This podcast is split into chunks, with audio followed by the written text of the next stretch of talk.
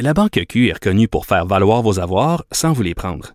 Mais quand vous pensez à votre premier compte bancaire, tu sais, dans le temps à l'école, vous faisiez vos dépôts avec vos scènes dans la petite enveloppe. Hmm, C'était bien beau. Mais avec le temps, à ce compte-là vous a coûté des milliers de dollars en frais, puis vous ne faites pas une scène d'intérêt. Avec la Banque Q, vous obtenez des intérêts élevés et aucun frais sur vos services bancaires courants. Autrement dit, ça fait pas mal plus de scènes dans votre enveloppe, ça. Banque Q. Faites valoir vos avoirs. Visitez banqueq.ca pour en savoir plus. Pendant que votre attention est centrée sur vos urgences du matin, vos réunions d'affaires du midi, votre retour à la maison ou votre emploi du soir, celle de Desjardins Entreprises est centrée sur plus de 400 000 entreprises à toute heure du jour. Grâce à notre connaissance des secteurs d'activité et à notre accompagnement spécialisé, nous aidons les entrepreneurs à relever chaque défi pour qu'ils puissent rester centrés sur ce qui compte, le développement de leur entreprise.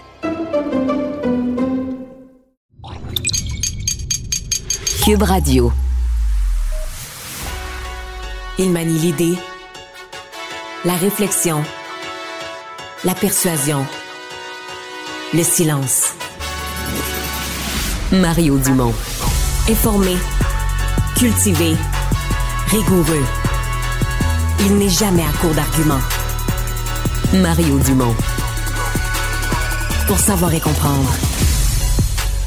Bonjour tout le monde, bienvenue à l'émission, bienvenue à Cube Radio. Retour euh, pour moi à Cube après euh, les vacances d'été. J'ai recommencé à LCN la semaine dernière, mais pour Cube, c'est le retour, le grand retour aujourd'hui de toute l'équipe avec quelques nouveaux visages dans le cas de notre émission. Euh, dans nos rencontres de l'heure, ben euh, la plus grosse nouveauté, c'est à 16 h Isabelle Maréchal, bien connue dans le monde de la radio, euh, qui va chaque jour euh, venir jaser d'actualité, euh, me partager euh, ses perceptions avec lesquelles je serai d'accord ou pas et on en discutera. Donc, euh, Isabelle, bien content de l'avoir dans l'équipe, euh, une fille euh, enjouée, cultivée, informée.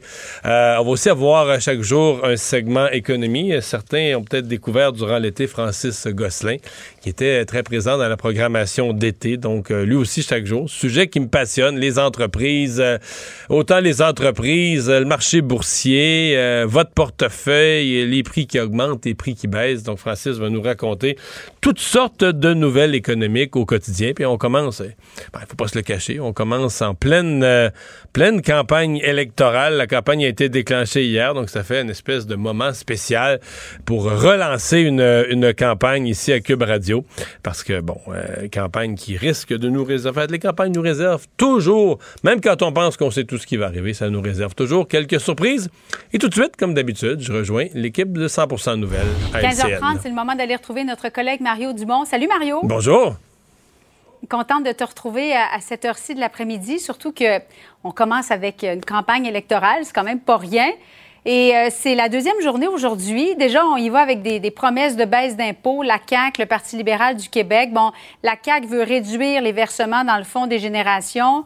Le PLQ n'a pas encore expliqué comment on allait euh, euh, aller de l'avant avec une, une baisse d'impôts, de taxes de, de près de 4 milliards de dollars. Mais est-ce que c'est vraiment ce que ça prend aux Québécois pour avoir plus d'oxygène en ces temps d'inflation, selon toi? Ben, c'est certainement une façon de faire d'une pierre deux coups, là, de redonner de l'argent dans la poche des contribuables.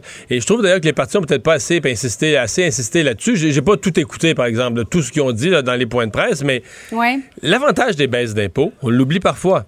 L'impôt, c'est la pénalité qu'on te charge pour ton heure travaillée. Bon, tu peux payer de l'impôt sur des revenus d'intérêt ou de dividendes ou d'autres types de revenus, mais le plus gros de l'impôt que les gens connaissent, que les gens payent, que la, que la moyenne des gens payent, là, c'est sur tes heures travaillées. Alors, si tu veux que. J'ai toujours l'exemple, la, la meilleure façon de l'illustrer aux gens, c'est quand tu parles du temps supplémentaire. Je pense que tout le monde qui nous regarde a déjà vu, entendu une histoire d'un travailleur qui s'est fait offrir du temps supplémentaire, qui a songé à le faire ou à pas le faire, à dire oui ou à dire non, et qui a dit Ouais. Ouais, mais quand je fais du temps supplémentaire, il m'en reste pas à moitié. J'en donne plus que la moitié au gouvernement.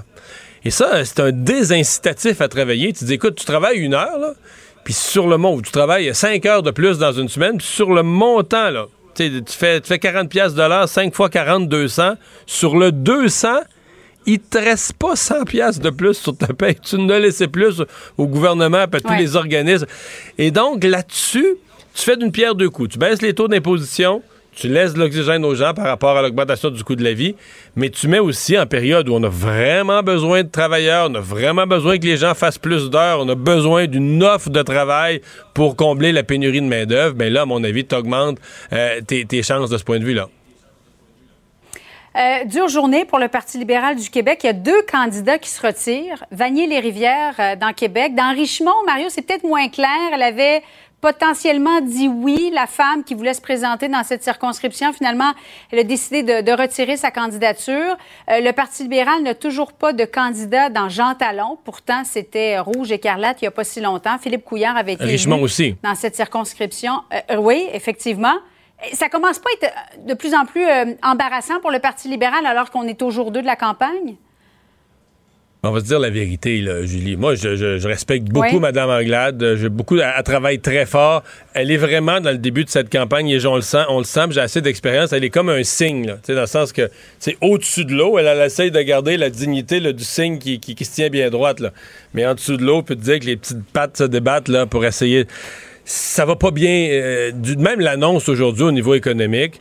Euh, les journalistes essayaient de mm. faire arriver ça. On dit qu'on donne 5000 pièces par ménage, mais là, le 5000, le chiffre arrive pas avec les... Ben, il semble qu'il y a d'autres annonces qui vont venir compléter. Euh, on dit 5000 récurrents, mais il y a des mesures dedans que Mme Anglade a déjà dit. ça, c'est pas... Non, hydro, c'est non récurrent. Euh, c'est pas. les gens, je pense, qui nous regardent, si on veut, si vous êtes sympathique au Parti libéral, si vous voulez écouter les propositions libérales, vous devez enlever de votre esprit tout tout ce que vous avez connu avant de la grosse machine libérale, super organisée, euh, qui avait plus d'argent que les autres partis, qui avait du monde, qui avait. C'est une équipe beaucoup plus jeune, beaucoup plus clairsemée, beaucoup moins de monde, beaucoup d'organisateurs d'expérience qui ne sont plus là. Euh, mhm. on le sent. Est-ce que là, les moyens de ne pas réintégrer Guy Wallet? Parce qu'elle ne veut pas le réintégrer au Parti libéral. Julie, c'est un compte sûr. Là. Chaumédé, je pense qu'elle se dit c'est un compte sûr, on va mettre quelqu'un d'autre. Puis elle a dit ce matin, on aurait lié quelqu'un, mm. on aurait lié les gens du comté autour d'une autre candidature. La probabilité, c'est que cette personne-là, à moins d'une énorme. Si les libéraux perdent Chaumédé, c'est la fin du monde. Là. Non, je pense que cette personne-là va être élue. Euh, mais. Euh, parce que, tu sais, il y, a deux candidatures aujourd'hui. Une, clairement, dans Vanier-les-Rivières qui se retire, mais faut mettre dans dans l'équation la candidature dans Charlebourg la semaine passée sais, une personne que tout le monde à Québec savait sur les réseaux sociaux qui était contre le tramway, une personne qui a des positions quand même assez euh, tranchées sur un paquet de sujets, on peut être d'accord ou pas, mais c'est pas une personne dont les positions sont cachées, c'est une personne qui vit sur Twitter, là, euh, quasiment jour et nuit. Les libéraux la nomment candidate, alors que sur son fil Twitter, les positions qui sont à l'encontre de Mme Anglade, tiens, c'est défilé comme ça, l'une à la suite de l'autre. Donc, il y a beaucoup, beaucoup de signaux qui nous donnent à penser que c'est pas facile dans l'organisation libérale. Il y a encore beaucoup de comtés. Moi, je parle à des gens dans les régions qui disent, ben nous, on entend parler de rien. Il n'y a pas de candidat libéral. Il n'y a pas de rumeur de candidat libéral. On entend parler de rien. dans l'Est du Québec, il y en a plus qu'un. Donc, euh, c'est un début de campagne. Écoutez, c'est un début de campagne. On peut, Madame Anglade a été euh, à la hauteur mais on sent qu'autour, c'est très, très, très fragile. C'est une, en fait, c'est une organisation qui fait plus penser, c'est bizarre de dire ça, mais à un nouveau mhm. parti, là, ça fait plus penser à un jeune parti. Euh, j'ai vécu ça à la DQ en 98, puis les candidats, des candidats attachés un petit peu à dernière minute dans certains comtés, puis là, finalement, ils se désistent. C'est, toutes des choses qu'on n'a jamais vues au Parti libéral. Jamais, jamais, jamais, qui était toujours la machine, là, avec huit niveaux de vérification, puis organisé, puis un peu plus, tu sais. Ben. Bien, parlant d'un nouveau parti, proposition du parti euh, d'Éric Duhem, Parti conservateur, de construire un deuxième pont. Et on va regarder la carte ensemble, euh, Mario, parce qu'il y a déjà un pont qui euh, relie l'île d'Orléans dans le coin de. Ben, c'est en face des, des chutes Montmorency. C'est à Beauport. Exactement, dans le coin de Beauport, Charlebourg. Et M. Duhem propose d'en construire un autre qui partirait plus du sud de l'île. Je ne sais pas si c'est dans le secteur de Sainte-Pétronille. Il n'a pas il l'a pas spécifié, et qui irait du côté de la rive sud de Québec. On va écouter ensemble tout de suite un extrait d'une réaction de Bernard Drinville, candidat de la CAQ. Éric propose non seulement de construire un pont sur l'île, mais il propose de, de construire une autoroute à travers les champs. C'est lui-même qui dit ça. Voyez-vous ça, vous? Une autoroute qui traverse l'île d'Orléans? Pensez-vous que les gens de l'île d'Orléans vont être pour ça? Non. On leur a déjà demandé leur avis aux gens de l'île d'Orléans par rapport à un pont. Ils nous ont dit non, on n'en veut pas. Il n'y a pas d'acceptabilité. Comment tu vois la proposition d'Éric Duhem? Ben, je comprends ce qu'il veut faire. Il veut pas se rallier au projet de tunnel, euh, mais il a déjà dit qu'il était pour le troisième lien. Donc, arrive avec un troisième lien. Les avantages qu'il met, essentiellement, plus rapide à construire, moins cher, et euh, comme c'est pas un tunnel, les, matières dangereuses peuvent y passer. Donc, c'est les trois avantages. Donc, un discours assez simple. Moi, ce que je craindrais, j'entends l'acceptabilité sociale sur l'île d'Orléans, mais à la limite, peut-être que peut-être qu'Éric Duhem met un X sur le comté, le côte de Beaupré, l'île d'Orléans, tout ça. Mais euh, est-ce que j'ai l'impression ce qui va se dire dans la région de Québec ou ce qui est susceptible de se dire dans la région de Québec, les gens qui c'est déjà divisé là, et les gens qui sont pour le projet de troisième lien vont se dire ben voyons, est-ce qu'on mettons que tu dis euh, qu'il y a 40% des gens qui sont contre, 60% des gens qui sont pour. Mais là, si tu redivises le 60% des gens qui sont pour en deux, 30 qui veulent un tunnel, 30 qui veulent un pont, mais finalement, ceux qui veulent pas de ceux qui veulent pas de troisième lien deviennent majoritaires. Je sais pas si tu sais ce que je veux dire. Donc, je pense que c'est là que des gens très pro troisième lien pourraient se demander, ouais, est-ce qu'Éric Duhem vient, vient réduire les chances que le dossier se réalise vraiment? Donc, lui, il a un discours politique tenable, à mon avis, euh, avec des avantages à faire valoir. Mais comment ça va être perçu par les chauds partisans d'un axe supplémentaire? Le maire de Lévis, par exemple, qu'on a hâte d'entendre, comment ça va être perçu par ces gens-là? Je sais pas, j'ai hâte de voir. Euh, en tout cas, c'est certainement un joueur sérieux, euh, Éric Duhem. Son parti, lui, est convaincu même qu'il influence l'agenda et même les idées de la CAQ. On va l'écouter ensemble, Mario. Quand un parti réagit toujours à nos baisses d'impôts, à l'embauche de policiers, puis qui se promène d'un comté où on est compétitif, ça, ça envoie un signal. Ils le disent pas, mais leur vrai adversaire, puis là où ils vont perdre des circonscriptions, c'est aux mains des conservateurs le 3 octobre. Reçu euh, en entrevue, Mario, c'est un extrait de l'entrevue que tu as réalisé. Euh, a-t-il raison, Éric Duhem, de penser ça? C'est défendable sur deux points sur trois. Je pense que sur les baisses d'impôts, l'existence du Parti conservateur, le fait qu'il parle de baisse d'impôts, oui, ça a mis une pression sur, euh, la CAQ, sur le gouvernement, sur les, euh, sur le Parti libéral aussi.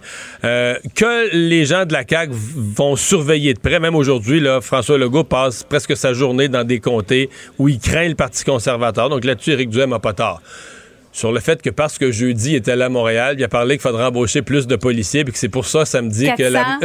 c'est pour ça que la mairesse, je pense qu'en matière de, lutte au crime, embaucher plus de policiers, il n'est pas le seul sans terre à avoir pensé ça. C'est une solution évidente. Donc, parce que là, c'est un peu gros de dire que c'est parce qu'il parce qu'il a parlé de ça jeudi que samedi, il y a une annonce qui a été faite par la ministre de la Sécurité publique et la, la, mairesse de Montréal en ce sens. Là, ça, c'est s'approprier, disons, quelque chose qui n'a aucun rapport en fait, c'est un sujet où il y a eu une couverture de presse très mince, ça sortait à Montréal. Ça, il a pas viré le mm. monde à l'envers avec ça. Donc là, là-dessus, il joue un peu. Euh, tu parlais de François Legault qui visitait euh, plusieurs circonscriptions dans la région de Québec. De passage à Rivière-du-Loup, un comté que tu connais bien, Mario, il a dit, François Legault, on va payer une raide à Pascal Bérubé. Euh, pourtant, Pascal se présente évidemment à Matane, c'est sa circonscription. Mais il a dit ça au candidat de Matane, justement. Là. Oui, exactement. Mais alors qu'il se trouvait à Rivière-du-Loup, est-ce que M. Legault doit faire attention à cette guerre de mots, alors que hier, il a interpellé Mme Anglade en, parlant de cette madame et aujourd'hui, on va payer une raide à, Pascal Bérubé? Ben, on commence à avoir les oreilles fines, les oreilles Moi, j'aurais dit ça. Moi, j'aurais dit ça sans problème. A un candidat de l'autre côté. en plus, Pascal Bérubé, il probablement un des candidats qui fait le plus vigoureusement son autopromotion, qui est le plus. Fait que même si tu penses, je pense pas que François Legault, pense sérieusement gagner. Je pense pas qu'il pense gagner dans Matapédia Matane. Mais de dire à son candidat, on va payer une raide à Pascal, c'est un peu langage sportif. Peut-être ça fait un peu langage de gars, là, mais je pense pas, là, on va payer une raide dans le sens qu'on va, tu on va lui donner un vie dur, puis il va, il, va, trouver ça tough, sa campagne, puis il va être, parce qu'il dit après, il va être surpris c'est un univers compétitif, c'est une guerre, la politique. que les gens s'invectivent pas, qu'on n'accuse pas les autres de mauvaise foi. moi, je suis le premier à dire on veut une, politique qui se tient. Mais là, si nos oreilles sont trop sensibles, on sera plus capable de faire des campagnes électorales. on ne pas à la fin de la campagne. non, on sera plus capable de faire des campagnes électorales. Donc, ils disent à son candidat dans le comté de Matapédia Matane. Et là, Pascal Bérubé a bien récupéré ça, pas en disant je suis vexé, mm-hmm. je suis outré, en disant tiens, j'ai pris votre déclaration puis je l'envoyais mes militants dans le comté. Hey, c'est habile, parce qu'effectivement, c'est ça la vraie, la vraie erreur de François Legault. C'est quand tu dis ça, qu'est-ce que tu fais? Tu motives l'adversaire. Tu motives les, les, les, bénévoles les militants de Pascal Bérubé vont juste être une coche de plus motivés. Alors, s'il y a une erreur, c'est pas d'avoir dit un propos qui mérite dénonciation publique. S'il y a une erreur, c'est tu dis, ouais, là, euh, tu motives, tu motives l'autre camp. Là. C'est pas, on n'avance pas avec ça. Mario, merci beaucoup. Salut, bon après-midi à toi. Alors, euh, ben voilà, euh, quelques réflexions sur la campagne. Je vous en partage, euh, je vous en partage quelques autres vite comme ça. J'entends encore des gens, on l'a entendu hier dans des vox pop. Les journalistes vont sur le terrain, questionnent monsieur, madame, tout le monde, et vous commencez à suivre la campagne. Bon, que des gens disent à ce point-ci, écoutez, pas virer fou, il faisait, faisait 30 degrés hier, il fait encore plus beau aujourd'hui. hier, c'est comme la dernière fin de semaine qu'on appelle à peu près de l'été. Euh, est-ce que je pensais que tout le monde suivait la campagne électorale assis sur le bout de sa chaise? Non. Mais il y a des gens qui se sont habitués à dire Ah ben moi, là, euh, je suis pas trop trop ça, je pense pas, les partis, là, c'est tout pareil, il a rien qui me convient, puis tout ça. Euh, peut-être que vous avez dit ça vous-même, je ne veux pas vous insulter, mais je vais vous parler un petit peu quand même. Parce qu'on euh, on se cachera pas. Dire ça, dans certains cas, c'est vrai. Ça se peut que tu des idées vraiment originales, puis qu'aucun parti correspond, puis que tu des idées vraiment originales là, parce que tu beaucoup lu, beaucoup réfléchi sur la politique, puis tu devenu adepte d'une certaine thèse politique plus rare, peut-être.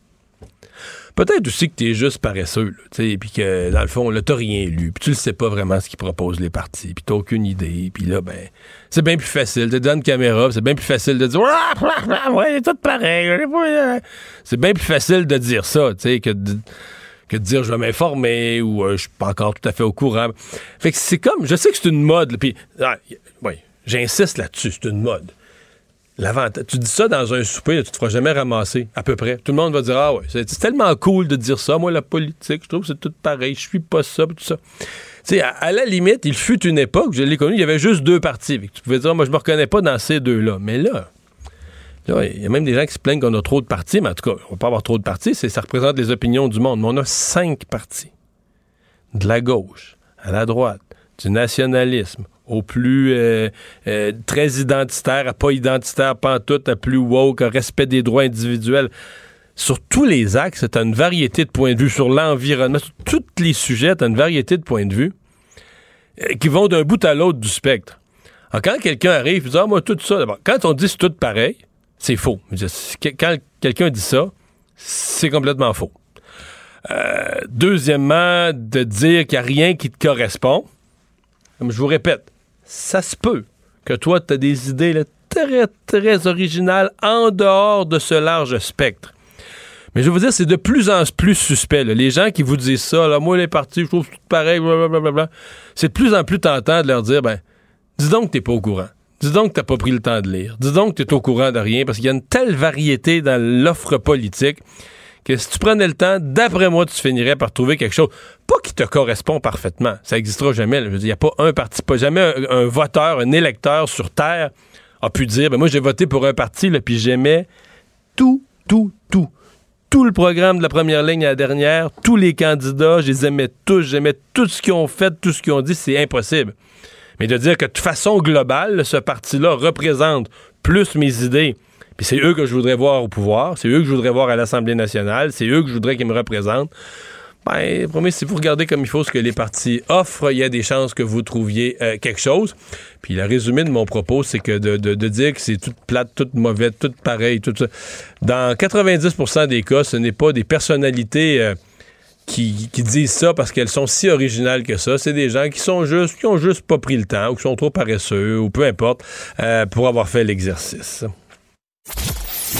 Mario Dumont. Rationnel et cartésien, il peut résoudre n'importe quelle énigme les yeux fermés. Alors, on en parle des idées politiques, mais durant la campagne, on va recevoir des candidates et des candidats. On commence dès aujourd'hui. Ce matin, 11h15, euh, il y avait un groupe de candidates et de candidats de Québec solidaire, plusieurs dont, en fait, la totalité de ces gens-là étaient avec le chef euh, Gabriel Nadeau-Dubois, mais ils étaient des gens euh, issus du domaine de la santé, paramédics, infirmières, médecins, etc. Donc, l'équipe santé, si on veut, de Québec solidaire, ont présenté le programme santé de Québec solidaire du groupe la docteure Isabelle Leblanc, médecin spécialiste en médecine de proximité, candidate dans Mont-Royal-Outremont. Elle est avec nous. Docteur Leblanc, bonjour. Bonjour. Euh, donc, euh, comment on résumerait, euh, avant d'aller dans les détails, comment on résumerait la vision santé de Québec solidaire? On dirait un meilleur accès pour la population, puis une approche plus humaine envers les travailleuses, travailleuses de la santé, puis les patients, les patientes. On a l'impression qu'on a déjà entendu ça, non? Possiblement, mais on l'a jamais fait. Puis il faut vraiment le faire parce que il y a vraiment, ben, on, est tous, on le sait. Moi, je suis médecin de famille. Avant, j'étais avec euh, euh, un groupe qui s'appelait Médecins québécois pour le régime public. Ça fait longtemps que tout le monde le dit sur le terrain. Les gens ont de moins en moins de, de facilité à avoir accès aux soins quand ils en ont besoin. Euh, puis on parle beaucoup de solutions, mais il n'y a aucune solution efficace qui a été mise en place. Nous, on arrive avec des solutions efficaces. Bon, euh, je vais aller dans le détail des solutions. Il y en a une quand même, je peut-être qui va étonner une partie de la population, c'est revaloriser les CLSC. Parce que les CLSC ont été créés il y a, ça va faire bientôt 50 ans, mm-hmm. mais depuis plusieurs années, ce sont devenus des centres de services communautaires. on n'invite plus la population à aller là, à part dans des régions, très, des milieux très isolés, des régions éloignées. On n'invite plus la population à aller là pour se faire soigner. Euh, est-ce que c'est réhabilitable comme médecine de première ligne? Assurément, il faut juste vouloir le faire, il faut réinvestir. En ce moment, ce qu'on voit, c'est que il y a plusieurs fois euh, des, euh, des soins de santé à, deux vitesses. Là, il y a les deux vitesses des gens qui ont un médecin de famille puis qui ont accès, par exemple, en GMS, puis les gens qui n'ont pas de médecin de famille, qui ont aucun accès à peu près de nulle part. C'est très difficile d'aller dans les cliniques sans rendez-vous. il n'y aura, pas plus de, il y aura pas plus de médecins en CLSC, puis si on les paye à l'heure, ils vont voir moins de patients par jour, vont travailler moins d'heures d'ouverture. Ben, il me semble que c'est un, désastre annoncé, là, non? Absolument pas, parce que comme comme l'idée de revaloriser les CLSC, c'est aussi qu'on revalorise le 8 à 1. Donc les gens qui vont avoir besoin de soins vont appeler le 8 à 1, puis vont être dirigés au bon médecin, au bon professionnel de la santé, qui sera pas toujours un médecin. Moi, je vous le dis, comme médecin de famille, il y a au moins le quart des patients que je vois tous les jours qui seraient mieux servis par un autre professionnel, que ce soit une infirmière, un psychologue, un, un, physiothérapeute. Si on fait ça, ben moi, j'ai avoir de la place pour voir le monde plus malade, puis le monde moins malade, ils vont voir la bonne personne à temps. Puis le CLSC, c'est pas juste des docteurs. Oui, il y a des docteurs quand tu va y avoir des urgences, mais il y a tous ces autres professionnels-là qui vont pouvoir donner des soins aux gens qui en ont besoin, plus tous les gens d'info sociale qui vont plus pouvoir travailler avec des problèmes plus psychosociaux. Mais le, ça, ce sont vos deux autres propositions. Là. Un 8 1 1 une info santé qui fait une part de, de, tri. Euh, avoir euh, des, euh, disons, pas seulement des médecins, pas tout aux médecins, mais un recours à l'ensemble des professionnels de la santé, puis d'aiguiller les gens vers la bonne ressource. J'avais l'impression que cette partie-là, c'était Christian Dubé. dire, c'est exactement. Je dis pas que ça va marcher, c'est guichet accès santé, là, mais c'est exactement euh, ce que Christian Dubé fait valoir, que les gens appellent, on les réfère pas nécessairement à un médecin, à la bonne ressource. C'est juste pas le 8 en 1, vous allez me dire, mais sinon, là, c'est juste pas le même numéro de téléphone. Mais il me semble que c'est un concept très proche de ce que fait le gouvernement en place, non? Mais non, parce que le gouvernement en place, il a mis le gap en place pour les gens qui ont aucun accès en ce moment, les gens qui n'ont pas de médecin de famille. Si vous avez un médecin de famille, vous n'avez pas accès à ce fameux gap-là. Le gap, il a marché dans certains endroits, mais dans la région de Montréal, il marche absolument pas. Les gens arrivent pas à avoir, il n'y a pas de plage horaire de rendez-vous qui sont disponibles pour les patients. C'est un désastre, ce gap-là. En tout cas, dans la région de Montréal, puis dans les, les banlieues. L'idée, c'est, c'est pas, si vous avez un médecin de famille, il y a une façon de faire. Si vous n'en avez pas, il y a une autre façon de faire. Vous avez un problème de santé, vous appelez une professionnelle de la santé qui est une infirmière, qui peut, bien établir ce dont vous avez besoin. Puis si vous en avez besoin d'un rendez-vous chez, chez, votre médecin ou un autre médecin, elle peut euh, elle-même s'occuper que le rendez-vous soit vous soit accordé. Donc, ça serait vraiment universel. Le gap, c'est pour, comme par hasard, quelques quelques mois avant les élections, enlever plein de monde à les attendre pour un médecin de famille en disant ben vous avez plus besoin de médecin de famille, vous avez maintenant le gap. Les médecins de famille qui décident de prendre des, des patients au gap doivent leur accorder l'équivalent d'une plage horaire par année. C'est pas assez pour des gens qui ont peut-être des besoins de santé plus euh, plus grands que ça. Mais dans votre perspective est-ce que l'accès à un médecin de famille, euh, est-ce qu'on oublie ça? le, concept même d'avoir un médecin de famille, est-ce qu'on laisse tomber ça? Non, pas du tout. Moi, je suis un médecin de famille, puis je veux continuer à faire ça, puis je pense que c'est bien, mais je pense qu'il faut qu'on arrête de mettre tant d'emphase sur l'inscription auprès d'un euh, médecin de famille, puis plutôt parler de l'accès à un médecin de famille. Les gens qui ont besoin d'un médecin de famille, qui ont des problèmes de santé, euh, qui doivent être suivis, doivent absolument avoir un médecin de famille. Les gens qui ont des problèmes extrêmement ponctuels ou des besoins qu'une infirmière, euh, un psychologue ou un physiothérapeute peuvent, auxquels ils peuvent répondre, devraient pouvoir avoir accès à ces gens-là. En ce moment, les gens, les gens qui ont un médecin de famille ont des fois plus accès à leur médecin de famille qui ont accès à un psychologue ou à un physiothérapeute, ça n'a aucune allure parce que le médecin n'est pas bien formé pour faire ces choses-là. Je pense que leur médecin de famille n'est pas bon. Si, si, ont un médecin de famille, ce serait à lui de les diriger vers les bonnes ressources, non? Euh, oui, mais ces ressources-là sont privées. Puis je sais pas si vous déjà je sais pas si vous connaissez quelqu'un qui essaie d'avoir un rendez-vous avec un psychologue récemment, puis même au privé, ça peut prendre souvent six mois, neuf mois, un an. Donc il faut vraiment s'assurer de regarder le système comme un tout, puis pas de créer une nouvelle patente à gosse comme le GAF trois mois avant les élections en disant que ça va hmm. tout régler. Il faut vraiment que ce soit intégré. Euh, de, de, de, toute la première ligne soit, soit intégrée, en fait regarnir. D'abord, les CLSC, dans votre esprit, c'est du 24 heures sur 24? Parce que présentement, les CLSC, c'est des, des, heures de bureau. C'est des heures de, c'est des heures de, bureau de fonctionnaires, puis un petit peu moins, puis c'est fermé le midi, puis tout le monde prend son lunch, son break, son arrêt, sa pause, puis un peu plus, puis ils partent avant le temps parce qu'il faut remballer. E, est-ce que on dirait qu'on voit pas ça comme clinique médicale. Vous avez tout un travail à faire pour que l'image du CLSC, que les gens y voient, la première ligne où on va, on va t'accueillir quand ça va mal. Ben, je pense qu'il y a beaucoup de gens qui ont eu des très bons services par le CLSC puis qui savent que c'est pas du tout comme ça que ça se passe puis que les gens ils travaillent très fort. Mais je pense que oui, il y a un travail à faire. À terme, ça sera 24 heures. Je pense pas que demain matin, les CLSC peuvent être ouverts 24 heures puis être garnis, mais euh, le, le, le, travail va être fait. Puis je pense que quand les gens ont des bons services, il y a beaucoup d'endroits où les gens, en fait, rêvent de pouvoir retourner au CLSC, pouvoir avoir des soins là, pouvoir juste aller, savoir où aller, c'est centralisé, tout le monde peut être dirigé au bon endroit. Je pense que les CLSC ont déjà très bien marché puis les gens s'en souviennent.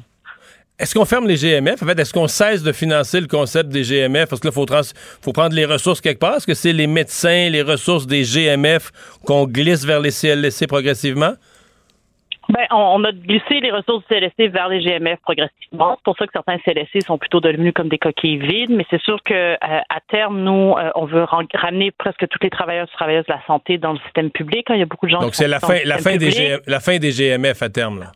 Ben, pas nécessairement à la fin des GMF à terme, mais une redistribution pour que ça soit plus juste. Si tu en GMF, tu as accès à tous les professionnels. Si tu pas en GMF, tu n'y as pas accès. Puis je pense qu'à terme, on va pouvoir engager des professionnels partout dans, le réseau pour pouvoir donner les soins.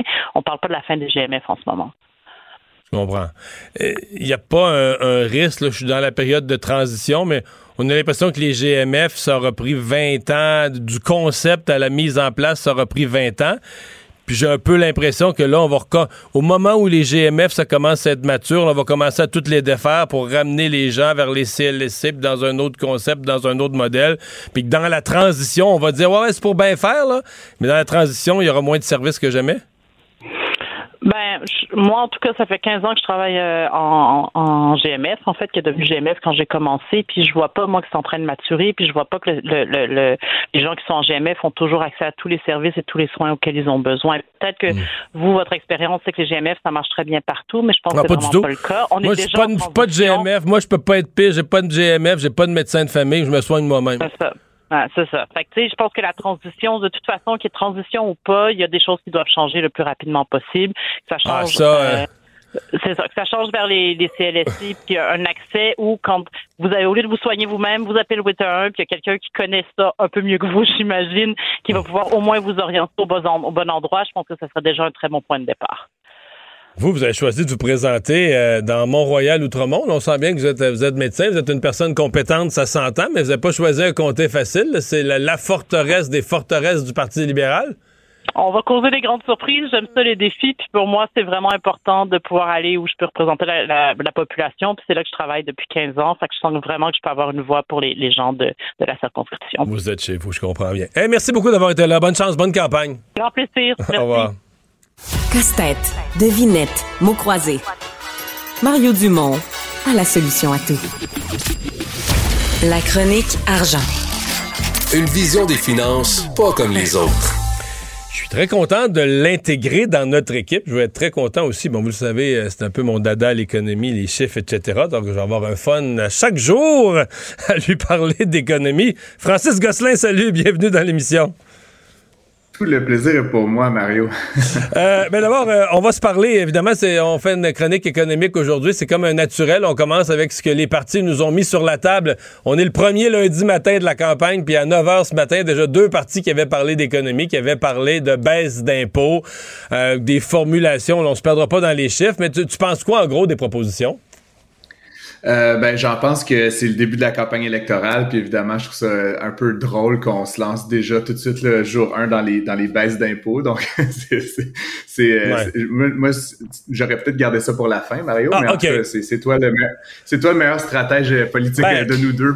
Non, mais en fait, euh, c'est politique. Là, en lançant ça au début, c'est qu'ils inscrivent, comme on dit, on appelle ça planter son drapeau. Là. Ils inscrivent que le thème du pouvoir d'achat, du portefeuille des gens c'est vraiment le thème clé de la campagne. Je pense que c'est ce que les libéraux et la CAQ ont voulu installer comme, euh, idée.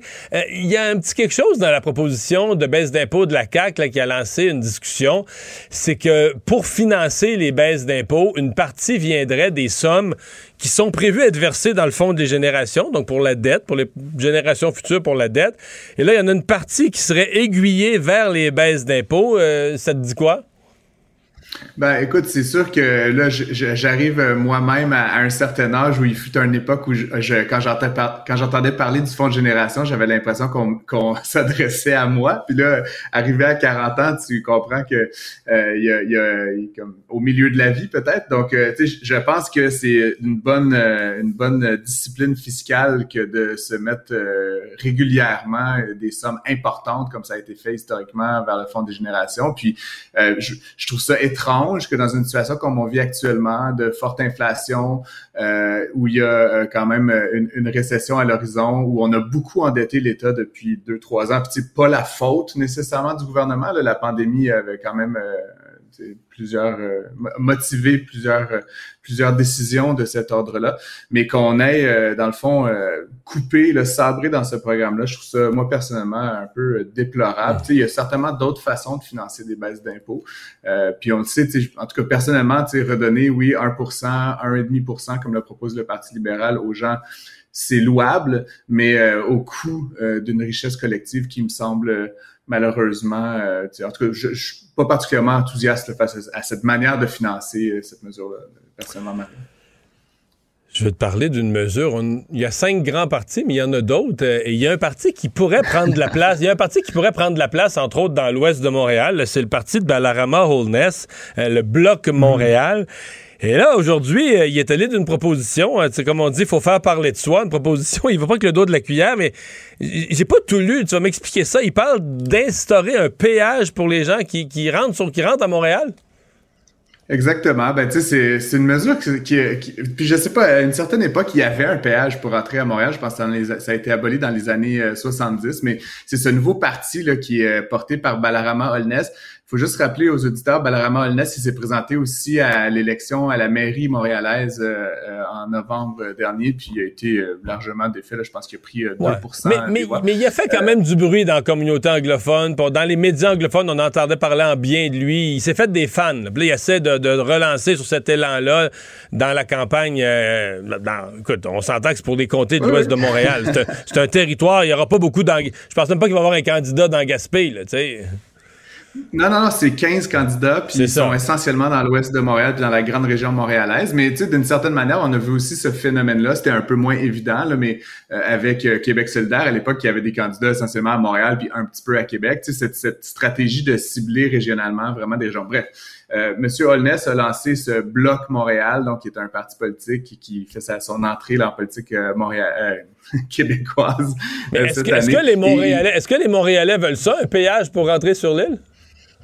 C'est une bonne question. Moi-même, euh, Mario, je viens de déménager de Montréal à la banlieue sud de Montréal. Je t'avouerais que j'avais pas anticipé que ça me coûterait 1500 dollars par année traverser le pont qui va à un kilomètre de chez moi. Mais euh, écoute, why not? ce, que propose M. Holness, c'est en fait une, taxe, là, un péage qui euh, permettrait, ou en fait qui obligerait les, les banlieusards de toutes les rives, j'imagine, à payer 1300 dollars ou équivalent par année. Puis pour lui, ce que ça permettrait, ça serait de financer la ville-centre qui quand même, tu sais, je vais faire mettre mon chapeau d'économiste, offre des services quand même euh, d'infrastructure, de, transport, etc. à l'ensemble des gens euh, donc de la grande région. C'est juste que si tu as un restaurant, mais si un restaurant ou un cinéma ou une salle de théâtre à Montréal, euh, t'es pas nécessairement si chaud que ça l'idée de faire dire les gens des banlieues là, les gens des banlieues vont rester au 10-30 dans le sud puis au ah, police dans le nord. Ben, déjà qu'on paye une taxe avec notre temps, c'est-à-dire que tu sais l'entrée à Montréal est coûteuse en temps. Ouais, puis les parcomètres, les parcomètres, de rajouter cette espèce de 100 dollars par mois là. La logique de M. Holness, c'est quand même que ça permettrait à la ville de Montréal de dégager environ 500 millions de dollars annuellement sur un budget de 6 milliards, 6,2 milliards. La ville, c'est à peu près 10 là, un petit peu moins de 10% d'augmentation. Donc, ça serait intéressant, là, probablement pour l'administration Plante, d'avoir cet pour, comme je le dis, investir, who knows, dans des pistes cyclables, des autobus, des parcs euh, et d'autres services là, à la population.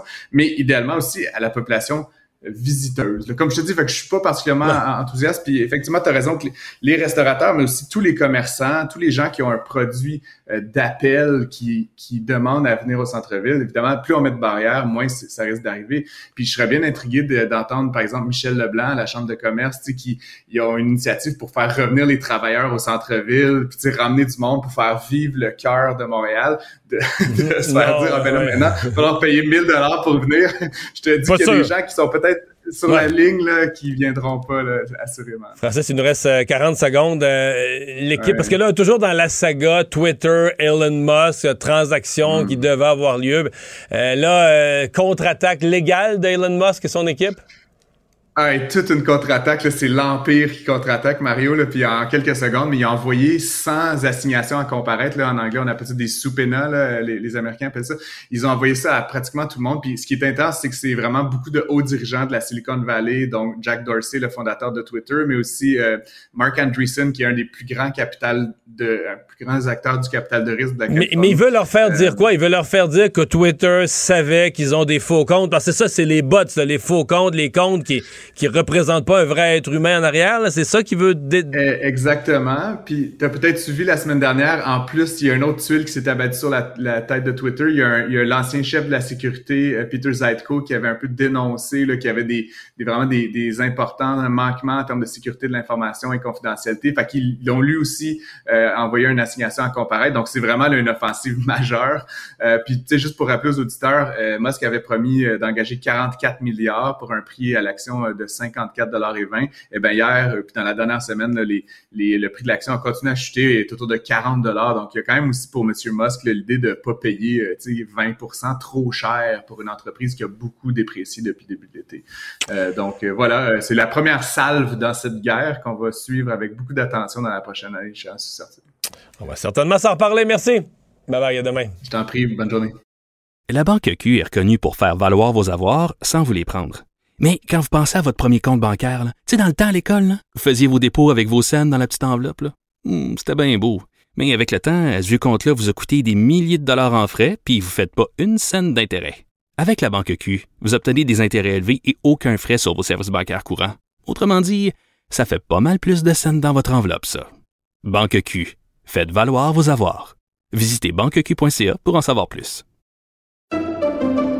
Pendant que votre attention est centrée sur vos urgences du matin, vos réunions d'affaires du midi, votre retour à la maison ou votre emploi du soir, celle de Desjardins Entreprises est centrée sur plus de 400 000 entreprises à toute heure du jour. Grâce à notre connaissance des secteurs d'activité et à notre accompagnement spécialisé, nous aidons les entrepreneurs à relever chaque défi pour qu'ils puissent rester centrés sur ce qui compte, le développement de leur entreprise.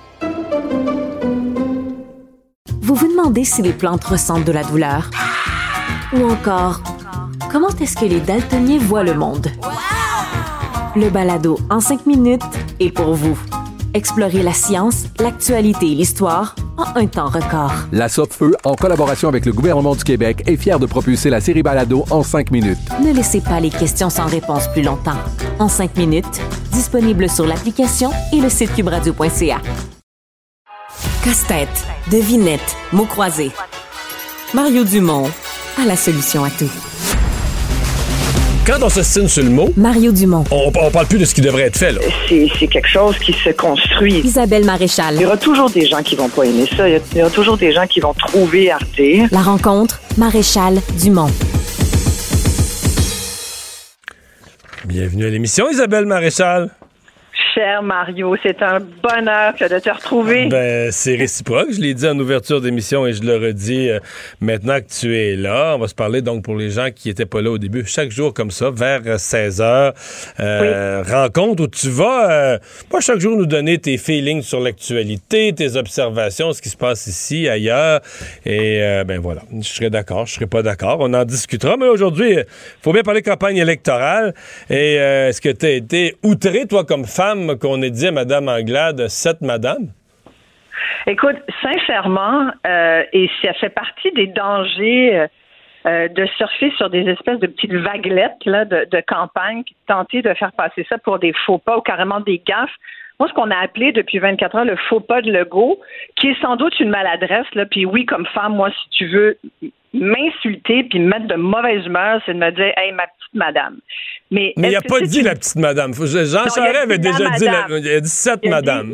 La, madame. Il a dit sept madame.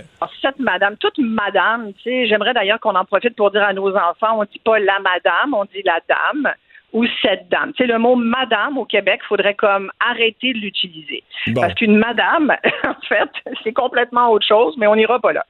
Euh, mais en tout cas, pour moi, c'est certainement pas une gaffe qui va faire ombrage à cette campagne. Puis sincèrement, euh, je trouve ça dommage. C'est parce que si on a que ce genre de déclaration se mettre sous la dent, je me dis, mon Dieu, qu'on va se tanner vite de cette campagne-là. Tu parlais tout à l'heure, je t'écoutais, puis tu parlais d'oreilles sensibles. Puis oui, mon Dieu, il faudrait tellement pas qu'on commence à avoir des oreilles sensibles sur chacun des mots qui va être dit, parce que même si elle est courte, cette campagne, elle risque d'être longue longtemps, tu comprends?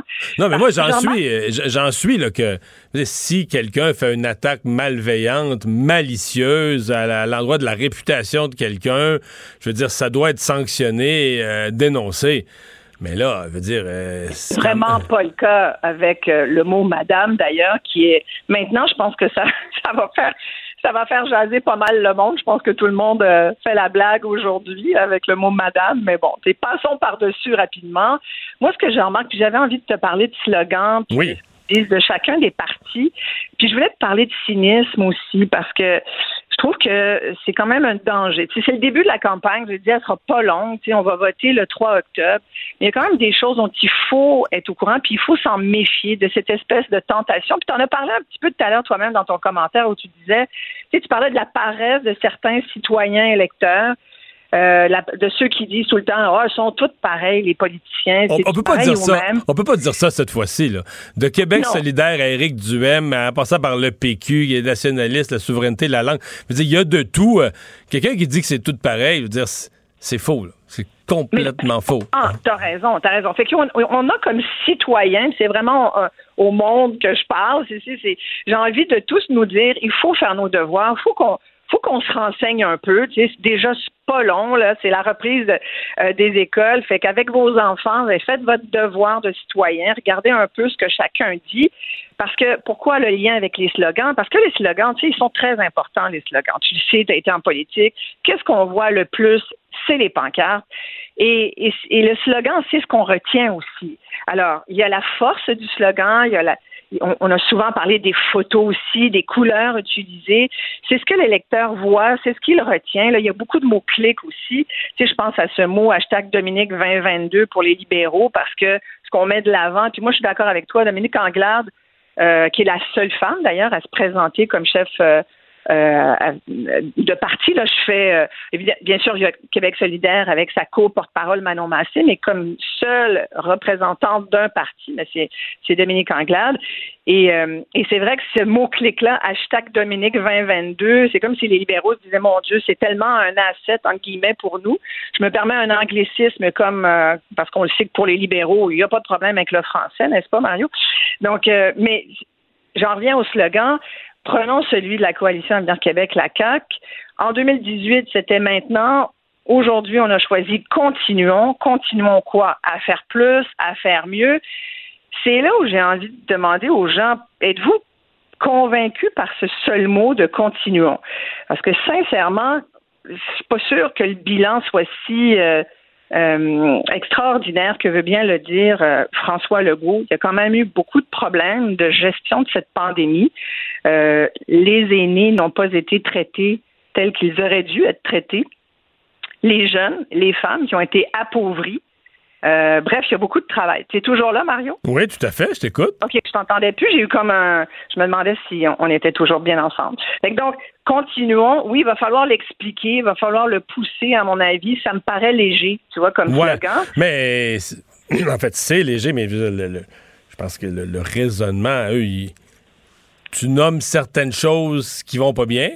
Mais je pense qu'eux, ils partent du taux de satisfaction. Ils disent globalement, les citoyens, à 50 quelques pourcents, sont satisfaits du gouvernement. Fait que le message le plus simple, le plus capsulé en un mot qu'on puisse imaginer pour leur parler à ces gens-là, ben c'est continuons. Je pense que c'est aussi. Mais moi, j'aurais euh, envie de dire, ben non, on continue pas, parce que si on continue, euh, on va continuer d'avoir des problèmes en éducation puis en santé qu'on monde a. Tu, sais, tu disais que tu n'avais pas de médecin de famille que tu soignais toi-même. Euh, ben, je suis dans la même situation que toi, comme malheureusement beaucoup de gens. On aura l'occasion d'en reparler là, des dossiers importants, puis je ne vais pas parler de politique chaque euh, chaque jour à quatre heures. Là aujourd'hui, je trouvais que c'est important parce que c'est quand même important. C'est tous les quatre ans, puis euh, je le sentais comme ça, mais demain et, les autres jours, je vais essayer d'aller un petit peu plus vers le côté social des, des dossiers parce que ça me ça m'intéresse beaucoup et, c'est ce qui me porte. Puis je pense que c'est ce qui touche les gens. C'est pour ça que je ramène ce slogan-là de la CAQ à mmh. continuer. Il va falloir qu'ils se forcent un peu plus. Euh, parce que pour moi, c'est pas assez convaincant, tu vois. Euh, dernière question. Le, le portefeuille comme, comme question de l'urne, comme enjeu. Ben voilà. Est-ce que c'est suffisant? Est-ce que c'est central? Est-ce que. Parce que là, bon, c'est une évidence. Il y a eu de l'inflation. Ça a frappé les gens. Euh, dans des secteurs sensibles comme l'alimentation, l'inflation a été encore plus élevée que la moyenne. Mais est-ce que est-ce que c'est assez? Est-ce que c'est une vision de société globale que de toucher le portefeuille des gens? Ben, malheureusement, je pense que dans, dans le cadre de campagne électorale, on ne peut jamais faire le tour de tous les dossiers. Il y a comme des, des dossiers qui deviennent soudainement prioritaires. Tu sais, on a vu euh, des campagnes se jouer seulement sur l'identité, seulement se jouer sur la question de la langue. Moi, je pense que la question de l'urne va tourner effectivement autour du, du portefeuille du contribuable. Est-ce que c'est ce qui est le plus important? Ben, en ce moment, je pense que c'est très important pour bien des familles qui sont justement en rentrée scolaire, retour au travail, euh, les cartes de crédit, les vacances d'été vont rentrer, puis là, on va commencer à compter nos scènes puis à se dire, hmm, ouais, peut-être peut-être qu'un 810 dollars de plus cette année, c'est à peu près l'équivalent de ce que la CAC euh, suggère qu'ils vont redonner aux Québécois s'ils sont élus. Est-ce qu'on va en avoir besoin? Tu sais, tu dis aux gens, je vais vous donner de l'argent. Il faudrait bien être fou pour dire, non, j'en veux pas. Mais est-ce que c'est responsable? Moi, je pense que non. Pourquoi c'est pas, à mon avis, responsable? C'est là où on va le financer. C'est comment on le finance. Prendre ça à même le fonds de génération. Je suis tout à fait d'accord avec ce que tu disais, Francis, tout à l'heure, dans ton segment économie. Je trouve que c'est vraiment pas là qu'il faut aller piger pour se financer des petits montants. Tu sais, tu le calcules sur 52 semaines, 800 pièces, ça fait 15 dollars par semaine. C'est l'équivalent d'une heure de salaire au, salaire minimum. C'est sûr que tu peux dire, ben, c'est mieux que rien. Pour bien des gens, c'est mieux que rien. On ne donnera pas cet argent-là à des gens qui font 100 000 contrairement aux 500 qu'on a redonnés euh, dernièrement. Ça va toucher les gens qui sont euh, affectés par les deux premiers paliers d'imposition, mais quand même, moi, je pense qu'il faut demander aux gens, voulez-vous à tout prix cet argent-là qu'on va chercher à 40% dans un fonds qui est supposé payer une dette qui est quand même importante? Moi, tu me poses la question. Moi, je pense que le monde ne veut pas ça. Pense que les gens veulent autre chose que ça. Alors, pour répondre à ta question, est-ce que ce sera la question d'une? Je pense que la question de l'économie est importante, la question des finances des gens est importante, la question de l'inflation est importante. Comment contrôler ça? Évidemment, ce pas les partis politiques qui vont le faire, mais il faut des solutions réelles. Quand tu vois que 87% des Québécois sont inquiets de leurs finances personnelles, ben, il faut pouvoir les rassurer. Alors, moi, je dirais, euh, voyons, voyons les autres idées. Dominique Anglade aussi a suggéré 5 000 par famille pour permettre de joindre les deux bouts, faire face à l'inflation, réduction d'impôts de 1 125 par personne, baisser la, TVQ d'un point. C'est beaucoup d'argent de moins dans les coffres de l'État. Euh, puis là, c'est toujours délicat pour un parti qui n'est pas au pouvoir d'y aller de, de prédictions comme ça. Souvent, une fois qu'il arrive au pouvoir, puis je pense pas que ce soit le cas pour le Parti libéral, mais euh, on a déjà vu ça. Ah, finalement, euh, on peut plus se permettre parce que le dernier parti, le dernier gouvernement nous a laissé les finances dans un pied de traite. On l'a déjà vécu, ce scénario-là. Mais toujours est-il qu'il va falloir qu'il nous explique un petit peu plus que d'avoir l'air de jouer au Père Noël euh, au mois d'août, tu vois. On retient ça. À demain, Isabelle. Merci. Oui. Ah, peux-tu oh. rajouter une affaire? Pardon, oui, tu peux rajouter une affaire, certain. Sincèrement, la proposition la plus ridicule du jour, oui. On parlait tout à l'heure, c'est l'idée du chef du Bloc Montréal, Bloc Montréal. Tu D'ailleurs, le Bloc québécois les poursuit, hein, parce que Bloc Montréal, sérieux, allô? c'est celle de Balarama Honest qui dit qu'il faut, il veut taxer l'entrée de l'île de Montréal aux non-résidents. Une espèce de droit de congestion de Saint-Pierre. S'il n'y a pas pire idée, là, puis tu n'as même pas besoin d'appeler Michel Leblanc, tu as juste à me demander, moi comme Montréalais, tu posais la question, est-ce que les Montréalais veulent un péage? Non, Mario, les Montréalais ne veulent pas de péage. Comme ils sont plus capables de payer plus de 80 pièces dès qu'ils oublient de mettre euh, deux minutes dans leur parcomètre. On est déjà très taxé à Montréal. Puis là, taxer la visite, sincèrement, c'est la pire idée à faire. Montréal est déjà assez isolé. Les gens de l'extérieur évitent déjà assez Montréal comme ça. On a assez d'enjeux où on passe de plus en plus pour une ville qui est pas vivable, qui est donc, qui pas sécuritaire. Moi, j'ai envie de dire, les idées là, où on veut taxer encore plus les résidents de Montréal ou ceux qui veulent encore venir, on met ça de côté. Alors, c'est vraiment. Mais c'est quand même étonnant, son, bloc Montréal, qui devait être un parti pour défendre la communauté anglophone, puis tout ça contre les abus de la CAQ, puis les abus de la loi 96, puis de la loi 21 sur la laïcité. Comme première proposition, je vais me rappeler. Disons, il m'a, il m'a étonné avec celle-là, comme, euh, comme proposition du. Oui. Ben, pas sûr qu'il va. Pas, sûr, qu'il, s'est aidé. Non. À demain, Isabelle. Oui, bye bye. à demain, Mario. La Banque Q est reconnue pour faire valoir vos avoirs sans vous les prendre. Mais quand vous pensez à votre premier compte bancaire, tu dans le temps à l'école, vous faisiez vos dépôts avec vos scènes dans la petite enveloppe. Hmm, c'était bien beau. Mais avec le temps, ce vieux compte-là vous a coûté des milliers de dollars en frais, puis vous ne faites pas une scène d'intérêt. Avec la Banque Q, vous obtenez des intérêts élevés et aucun frais sur vos services bancaires courants. Autrement dit, ça fait pas mal plus de scènes dans votre enveloppe, ça. Banque Q, faites valoir vos avoirs. Visitez banqueq.ca pour en savoir plus. Pendant que votre attention est centrée sur vos urgences du matin, vos réunions d'affaires du midi, votre retour à la maison ou votre emploi du soir, celle de Desjardins Entreprises est centrée sur plus de 400 000 entreprises à toute heure du jour. Grâce à notre connaissance des secteurs d'activité et à notre accompagnement spécialisé, nous aidons les entrepreneurs à relever chaque défi pour qu'ils puissent rester centrés sur ce qui compte, le développement de leur entreprise.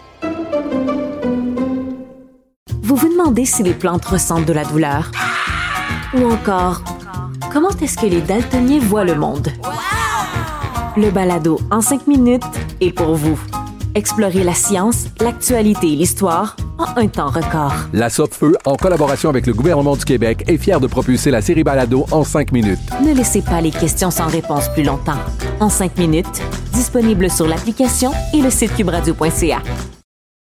Mario Dumont sous ses airs sérieux, se cache un gars qui ne se prend pas au sérieux. Alors, euh, on continue cette couverture euh, des cette première journée de campagne électorale, des propositions. Je vous disais plus tôt dans l'émission, on a parlé des propositions euh, très très axées sur le portefeuille, les baisses d'impôts. C'est venu du gouvernement de, la CAC en fait et de du Parti libéral, de l'opposition officielle. Mais les autres partis aussi ont fait des propositions sur d'autres thèmes. On a parlé tout à l'heure à la porte-parole de Québec solidaire sur la santé et au Parti québécois, tel qu'on l'avait un peu annoncé hier au lancement. On avait dit ce sera l'indépendance et la langue. Ben, dès le lendemain matin, nouvelle loi 101, une refonte complète de la loi 101 qui est proposée euh, par le Parti québécois. Euh, le candidat du PQ dans Marie-Victorin, Pierre Nantel, est avec nous. Bonjour. Bonjour Mario, comment ça va? Ça va bien. Euh, on a quand même l'impression qu'on venait, là, il y a quelques mois, à l'Assemblée nationale, d'adopter euh, la loi 96 qui renforce un certain nombre de mécanismes de, défense de la langue française. On n'aurait pas dû attendre pour voir ce que ça donne avant de, avant de dire on rechange tout ça? Ben, la première chose, c'est que la, la plupart des spécialistes, les démographes, témoignent que la loi 96 n'arrêtera pas le déclin. Depuis On a eu des statistiques très éloquentes et très inquiétantes auxquelles tout le monde fait comme, bon, mais qu'est-ce qu'on va faire? Et puis pour le moment, ben, le gouvernement de la CAQ n'offre rien d'autre que la loi 96, d'autant plus qu'en plus, elle est contestée, évidemment, dans les tribunaux par Ottawa. Alors, il faut arriver avec autre chose. Il faut arriver avec des mesures plus structurantes. Très clairement, on a un problème et il faut agir. Et qu'est-ce que M. Legault va proposer d'autre puisqu'il s'est déjà fait dire non par M. Trudeau? Donc, qu'est-ce que, quels sont les, nouveaux fronts sur lesquels le Parti québécois euh, travaillerait, là, où on irait plus loin que la loi 96 dans une nouvelle mouture de la loi 101? Ben, la première chose, évidemment, va falloir s'attaquer évidemment à l'immigration économique. Il faut qu'elle soit 100% francophone. Il faut évidemment appliquer la loi 101 dans les on l'a vu, là, il y a tellement de. On est, je crois qu'on est rendu à 39 associations de professeurs dans les cégeps qui croient qu'on doit appliquer la loi 101. Alors, bien sûr il faut aller de ce côté-là parce qu'on a appris d'ailleurs que lorsqu'on a un diplôme d'études supérieures dans, une, la langue qu'on a dans ce diplôme-là, ben, on la garde en général pour le travail qu'on aura réussi à aller chercher.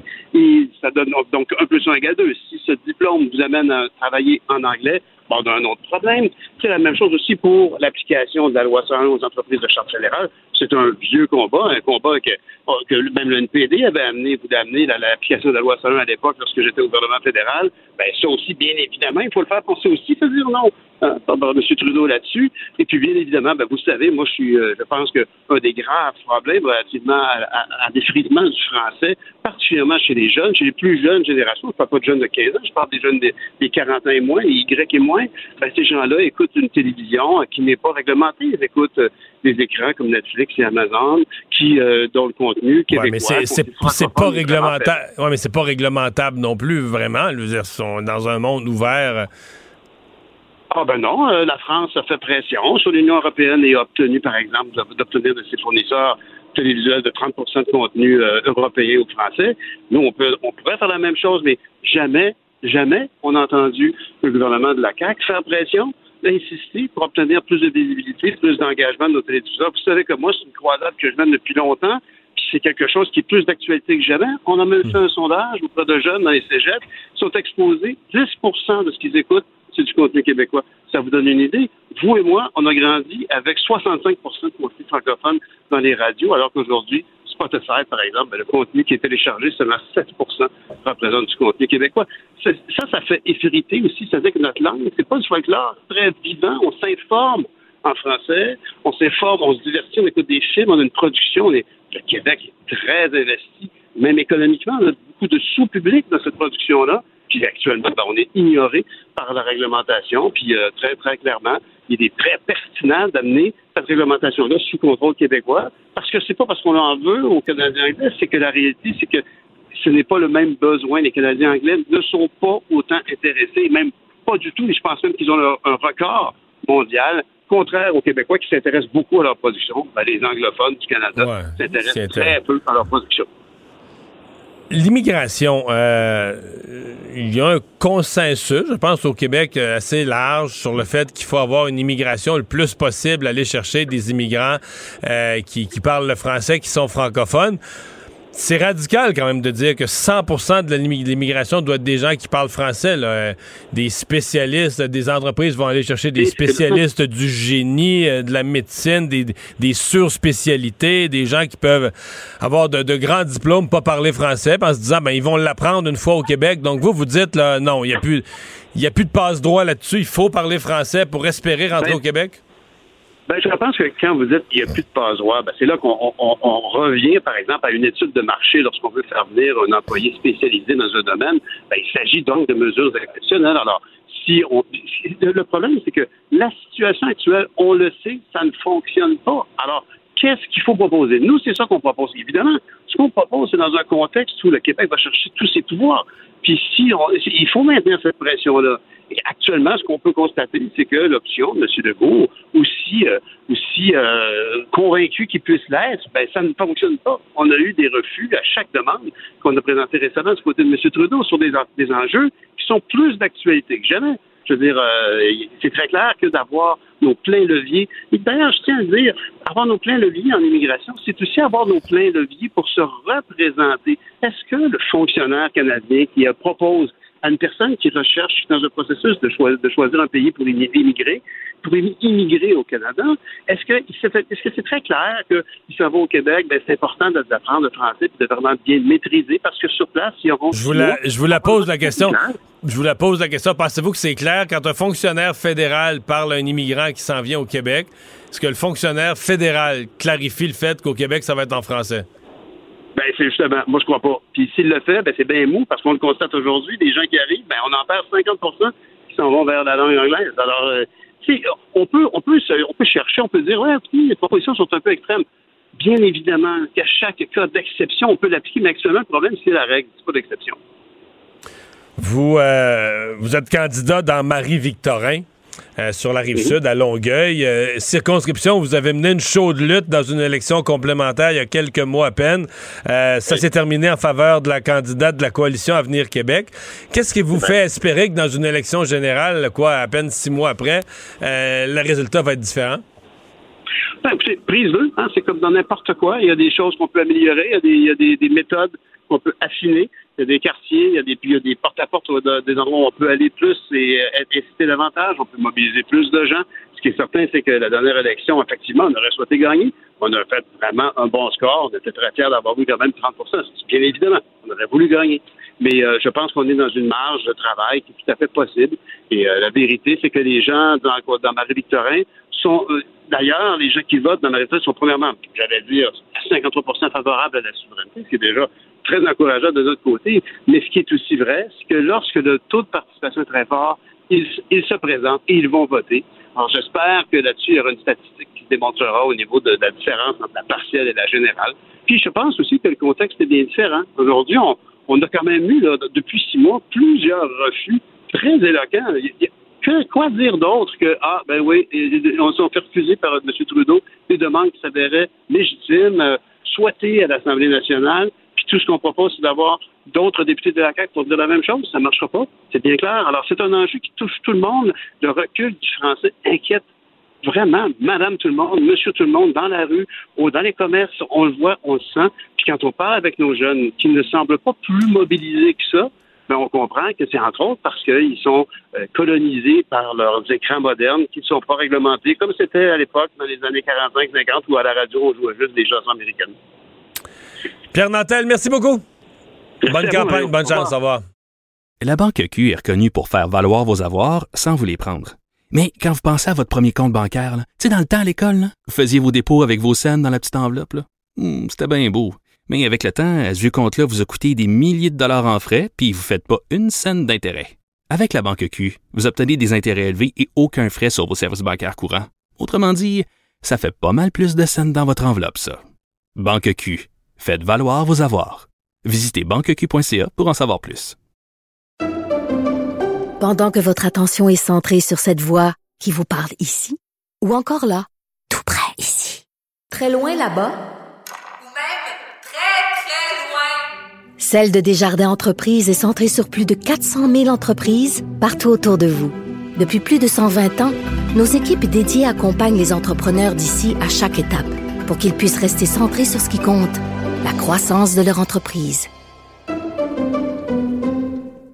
Vous vous demandez si les plantes ressentent de la douleur? Ou encore, comment est-ce que les daltoniens voient le monde? Le balado en cinq minutes est pour vous. Explorez la science, l'actualité et l'histoire en un temps record. La Feu, en collaboration avec le gouvernement du Québec, est fière de propulser la série Balado en cinq minutes. Ne laissez pas les questions sans réponse plus longtemps. En cinq minutes, disponible sur l'application et le site cubradio.ca. Pour savoir ce qu'il y a à comprendre, Mario Dumont. Le, le commentaire de Luc La Liberté, une vision américaine, pas comme les autres.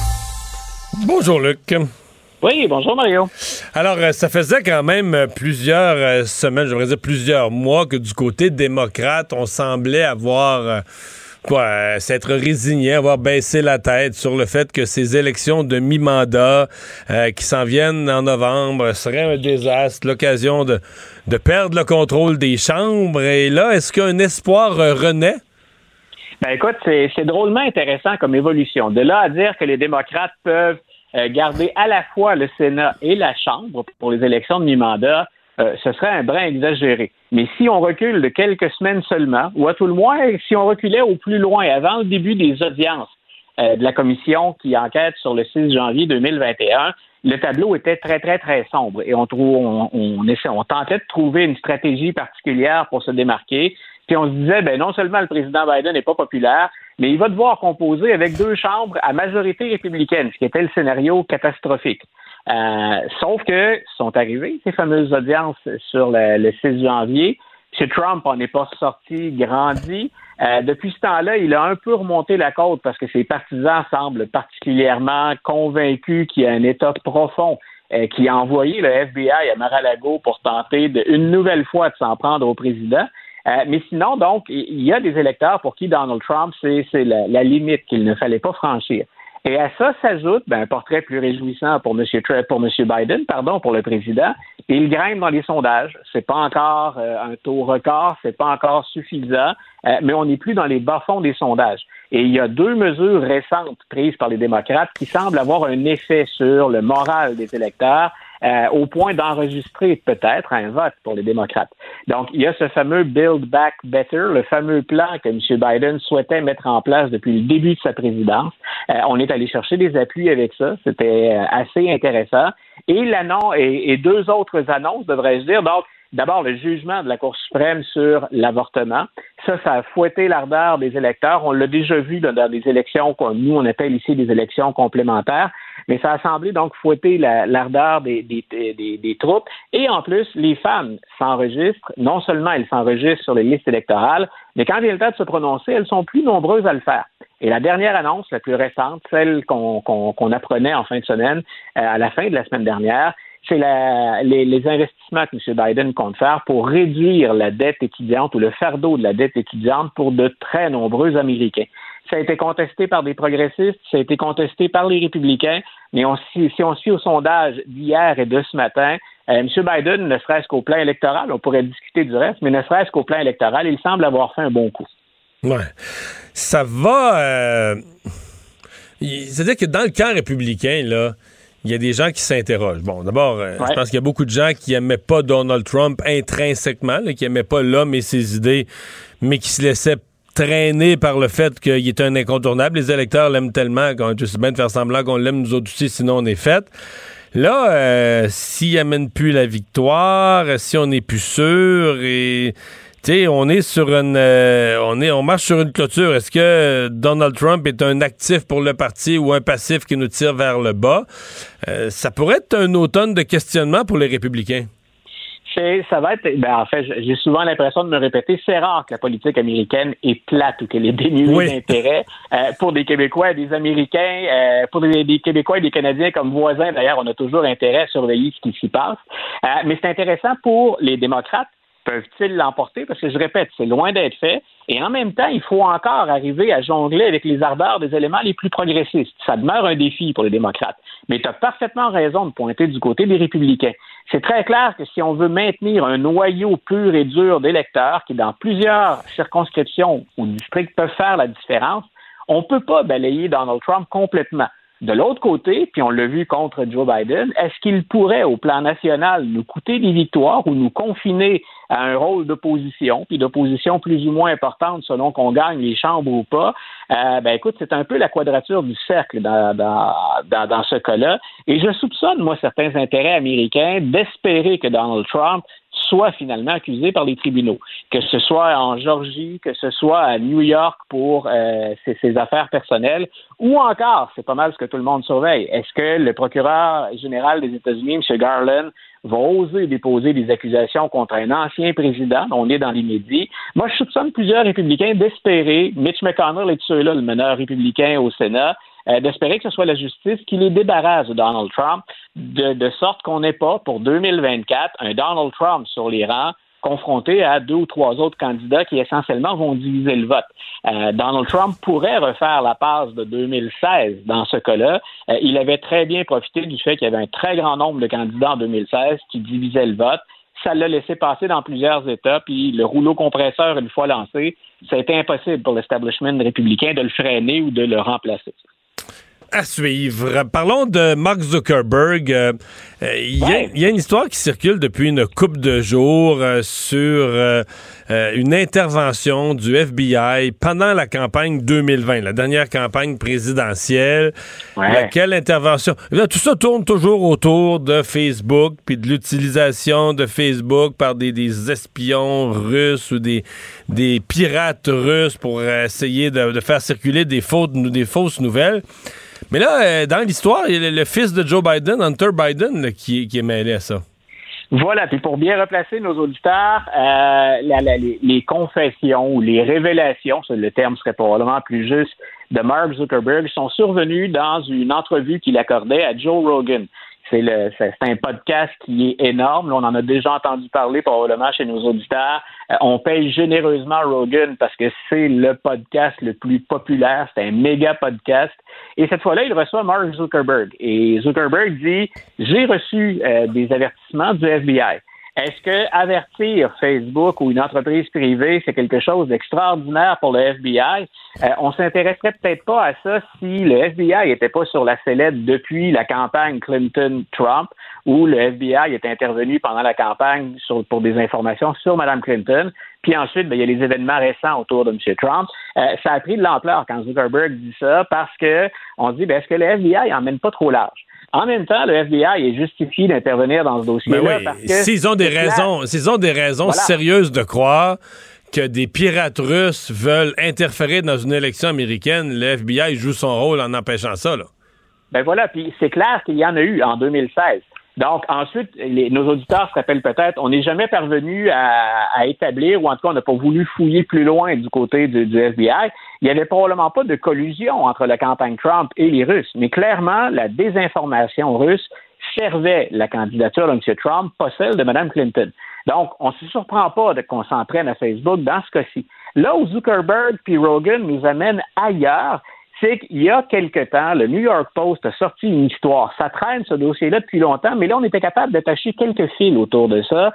On a dit, écoutez, ça faisait longtemps que M. Giuliani, M. Trump, les proches de Trump disaient Hunter Biden a perdu ou oublié un laptop, un ordinateur portable chez un réparateur et le réparateur euh, nous a permis d'obtenir de l'information.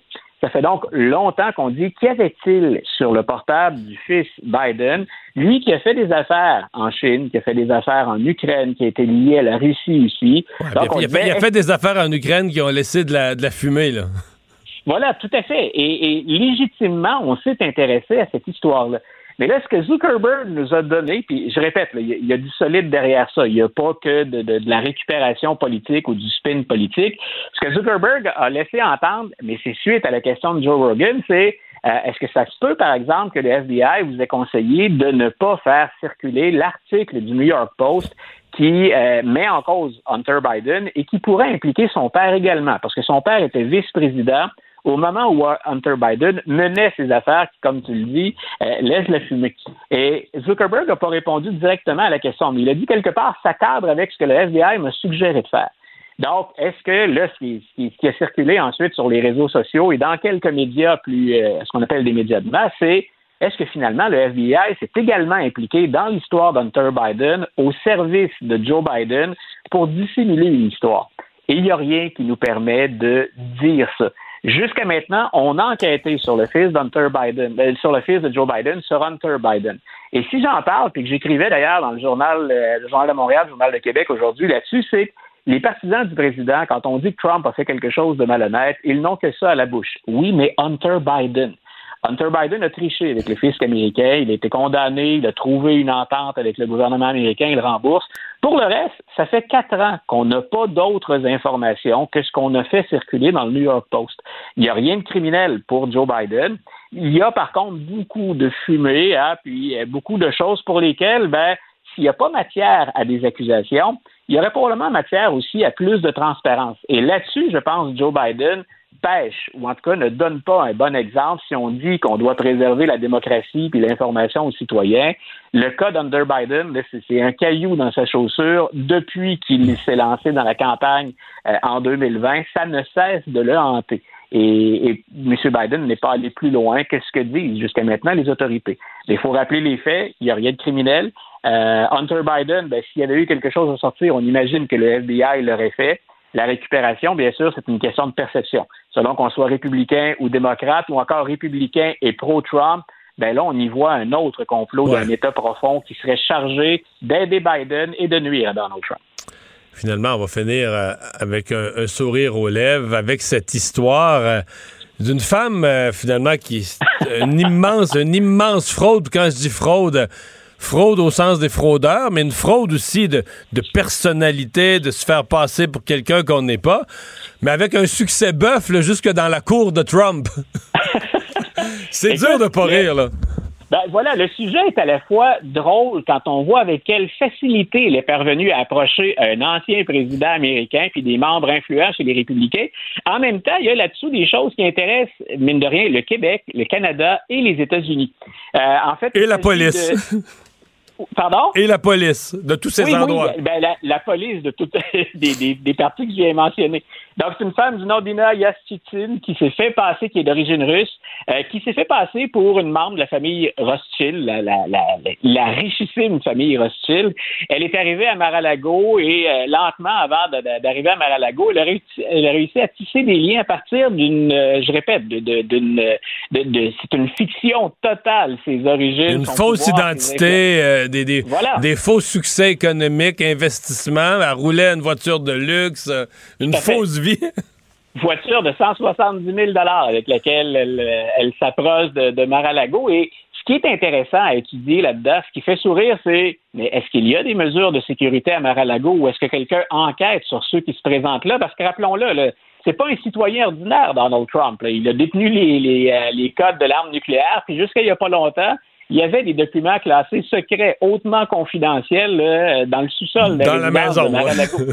Donc, euh, on, a fini par, la, débusquer, on a fini par la trouver. Mais il y, a, deux choses d'ailleurs qu'on vient de mentionner aujourd'hui à laquelle elle pourrait être liée, puis il n'y a absolument rien qui dit qu'elle est liée à ça.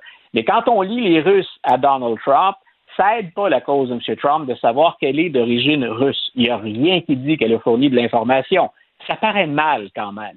Et de l'autre côté, si M. Trump est parti avec 25 ou 30 caisses de documents confidentiels qui n'étaient pas protégés à Mar-a-Lago et que quelqu'un peut s'inviter là, entrer et circuler à Mar-a-Lago sous une fausse identité euh, sans qu'on qu'on intervienne avant très longtemps, c'est pas rassurant non plus. C'est pas bon pour la cote de M. Trump de savoir que n'importe qui pouvait euh, accéder à ces documents-là. Rien ne dit qu'elle y a accédé ça fait tout simplement, en tout cas, jeter un discrédit encore plus grand sur euh, l'entourage de M. Trump, puis sur, disons-le comme ça, à faute de mieux ou faute de preuves, sur l'amateurisme de son entourage. Mais ça dit aussi quelque chose, un commentaire personnel, mais sur euh, sais, dans le fond, le succès de cette fille-là, c'est qu'elle a pété de la broue. Tu sais, j'aime cette expression-là, mais ça marche tellement pour Trump. Tu sais, elle est arrivée, membre de la famille de Rothschild, euh, tu sais, je veux dire, euh, la grosse voiture de 170 000 les bijoux, euh, à raconter des histoires de succès, de rencontres, une espèce de vie glamour, et de voir à quel point ça marche, c'est-à-dire, tu sais, c'est comme euh, tu veux faire venir un lapin, là, tu comprends, arrive avec ta petite moulée ou ta petite carotte, là, tu comprends, à un moment il va approcher. Ça, c'est le côté très caricatural, je trouve, de l'affaire. Mario, Mario s'il y a une chose dont on est certain à propos de Donald Trump, parce qu'il il suffit d'avoir suivi sa carrière, puis ensuite sa, son, sa transition en politique, il n'y a rien qui aime autant. C'est l'Amérique clinquante, l'Amérique de l'apparat, du flash, comme on dit souvent, du superficiel. Il n'y a rien qui résume mieux M. Trump que ça. On peut aimer ce genre de modèle de réussite américaine ou pas, mais le fait qu'elle soit parvenue à entrer en mettant ça de l'avant, ça résume assez bien le personnage depuis le début. Et c'est la raison pour laquelle il y en a même qui disent les documents confidentiels qu'il gardait à Mar-a-Lago, c'était pour impressionner des gens qui passaient là. regardez, j'étais le président, vous voulez des secrets nucléaires? Regardez, j'en ai ici. Euh, c'était peut-être pas pour servir à de l'obstruction à la justice ou encore pour fournir des puissances étrangères il y en a qui avancent cette théorie-là que c'était probablement que pour faire bonne impression, pour pouvoir s'afficher comme détenteur de choses que personne d'autre euh, n'est en possession. Donc, c'est drôlement intéressant comme histoire. Ça pourrait avoir plein de ramifications. Pour l'instant, disons qu'il a été assez joyeusement dupé. Merci, Luc. Au revoir. Une, une bonne fin de journée. Il nage avec les mots des politiciens comme un poisson dans l'eau. Mario Dumont. Pour savoir et comprendre. Cube Radio. Ben, on enchaîne, on reste dans les thèmes de la campagne électorale, les propositions du jour. Euh, le porte-parole de la CAQ en matière de finances, qui est aussi ministre des Finances du Québec, qui était aujourd'hui avec son chef à cette annonce sur des baisses d'impôts. Euh, Éric Girard, bonjour. Bonjour. Alors, promesse de baisser l'impôt de, de 1% Il euh, y a des gens qui disent, ben, quand on est au pouvoir, comme la CAQ, si on tient des baisses d'impôts, pourquoi, pourquoi ne pas l'avoir fait au moins un petit peu, l'avoir commencé dans un premier mandat? Mais d'abord, euh, en 2018, nous avions promis de réduire la taxe scolaire. Ça a été fait. On a promis d'augmenter les allocations famille. Ça a été fait. Et je vous rappelle que par la suite, euh, il y a eu une pandémie, puis qu'il euh, y a eu la pire récession depuis la Deuxième Guerre mondiale, et qu'on a fait un déficit de 10 milliards euh, pour l'année 2020. Et, donc, c'est chaque chose en son temps. c'est important. Au total, on a quand même remis 3 milliards de dollars par année aux contribuables. Mais là, ce qu'on veut proposer, c'est une approche à long terme qui est cohérente avec notre cible de réduction de dette, avec euh, notre plan québécois d'infrastructure, mais surtout de bien financer les, missions de l'État. Alors, ce qu'on propose, c'est 2,5% pour les deux premiers paliers sur 10 ans, dont 1% euh, dès la première année euh, de prochain mandat, si nous sommes élus, c'est-à-dire en 2023. OK une des discussions du jour, c'est euh, est-ce que c'est euh, approprié de financer ça en partie par des sommes euh, que la loi actuelle prévoit verser au Fonds des générations? En d'autres termes, vous avez dit on veut garder la, dette sous contrôle. Mais dans notre plan au Québec pour garder la dette sous contrôle, on avait prévu des versements au Fonds des générations. Le whoops, vous allez en aiguiller, vous allez en détourner une partie vers des baisses d'impôts. Il faut bien comprendre que le Fonds des générations a été créé en 2006, et puis qu'à cette époque, les versements euh, annuels étaient inférieurs à un milliard de dollars, par année. Et là, lorsqu'on, dans le dernier rapport préélectoral que j'ai déposé le 15 août, lorsqu'on regarde l'année 2026-2027, qui serait la dernière année d'un prochain mandat de notre côté, les versements atteigneraient 5 euh, milliards de dollars. Alors là, ce qu'on va faire, c'est qu'on va les maintenir à 3 milliards de dollars, puis on va utiliser 2 milliards de dollars pour réduire le fardeau fiscal. Cet argent-là, elle appartient aux Québécois. Euh, et on va, dans le fond, c'est une approche équilibrée. On va continuer à réduire la dette. On va donner des nouvelles cibles qui vont nous permettre d'atteindre euh, le niveau d'endettement moyen des provinces canadiennes. Mais euh, il est temps de réduire le fardeau fiscal parce qu'il faut bien comprendre que nous sommes aussi les citoyens les plus taxés en Amérique du Nord.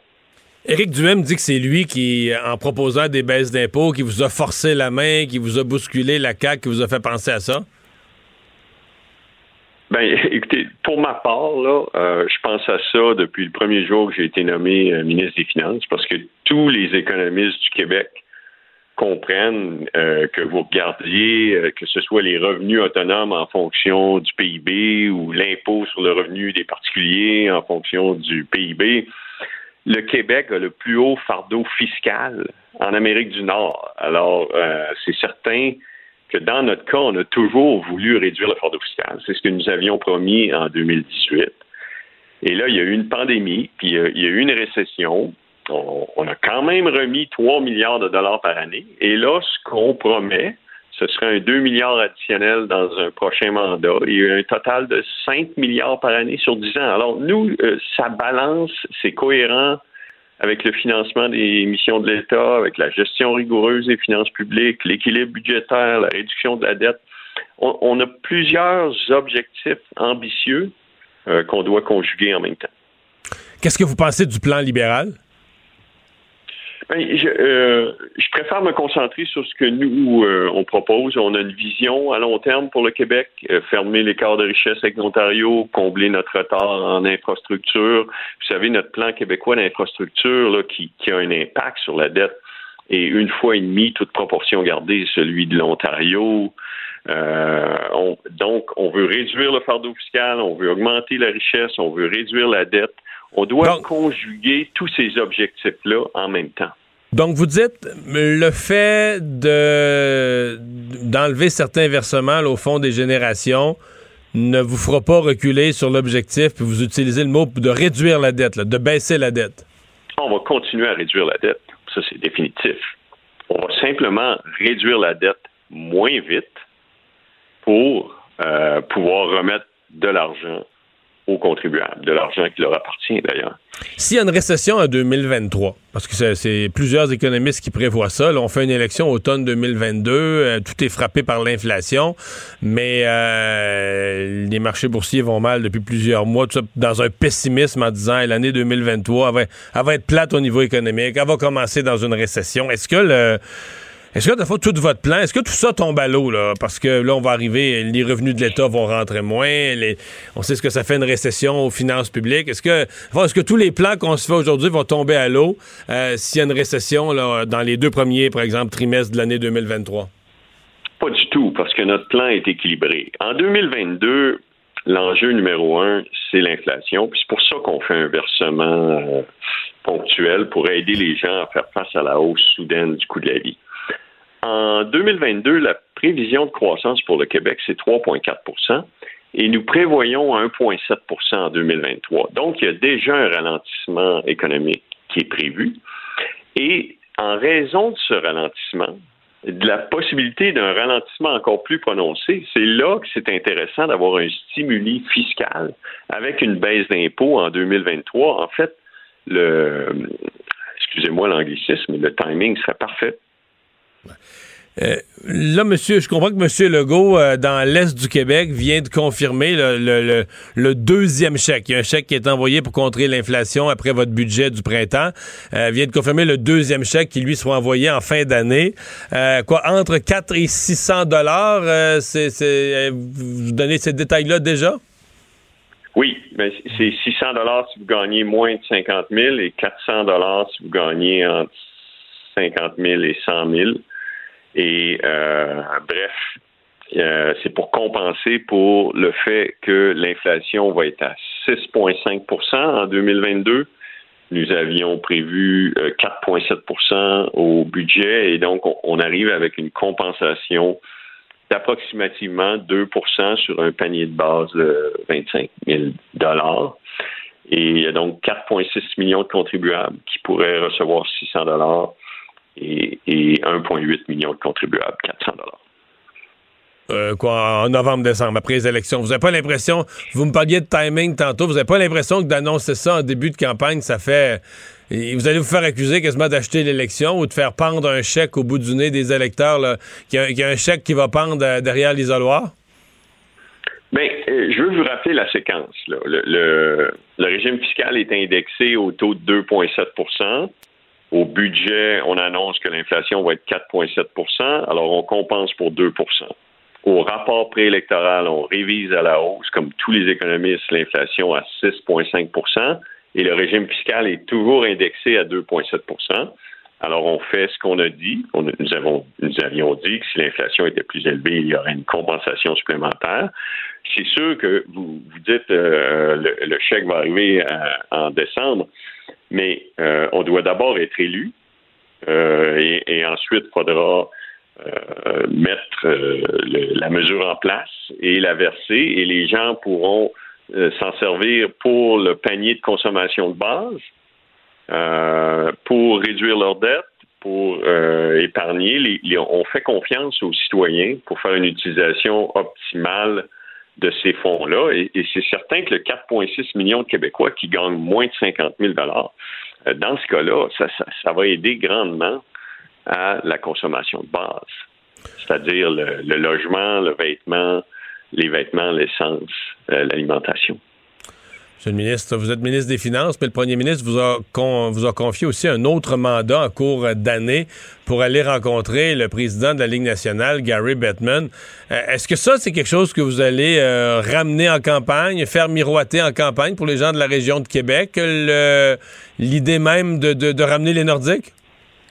Je pense que dans, ce dossier-là, euh, il y, a une pause qui est associée au décès de M. Melnick Et là, il y a toute la question de la succession euh, au niveau des sénateurs. Le, projet que nous avions envisagé d'avoir cinq matchs des sénateurs au Québec, euh, à Québec, euh, n'est plus euh, pertinent parce que les, sénateurs ont, ont un, autre agenda qui est euh, celui de la succession, décider s'ils vont construire une nouvelle aréna, est-ce que les, les, deux jeunes femmes, les filles de M. Melnick vont conserver l'équipe.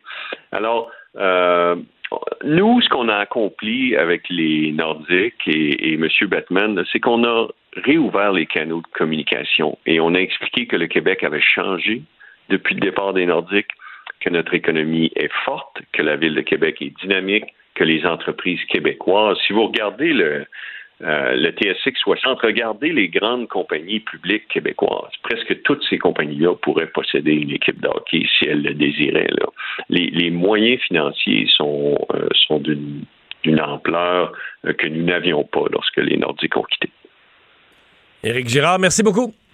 Merci beaucoup. Au revoir. Il ne mord pas à l'hameçon des fausses nouvelles.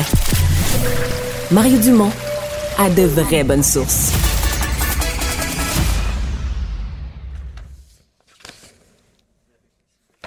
Alors tout de suite, on va parler à Maxime Delan, journaliste à l'agence QMI, euh, d'une histoire euh, qui, ma foi, a attiré mon attention, assez particulière. Ça s'est passé en Gaspésie, un couple qui a fui la police, mais finalement, ils ont été retrouvés, écoutez, ils ont été retrouvés dans, dans du grand foin de bord de mer, mais ce qui est troublant, ils ont été retrouvés, le couple, avec trois enfants. Donc, ils ont fui la police avec euh, trois enfants. donc, Maxime Delan, bonjour. Salut, Mario. Pourquoi fuyait-il la police? Ben, premièrement, particulière, c'est le bon mot hein, que, que, vous avez utilisé. Qu'est-ce qu'on fait? Qu'est-ce qu'on fait en famille un beau dimanche après-midi? On, on va au festival de Montgolfière, on va manger une crème glacée, on va au parc en voiture.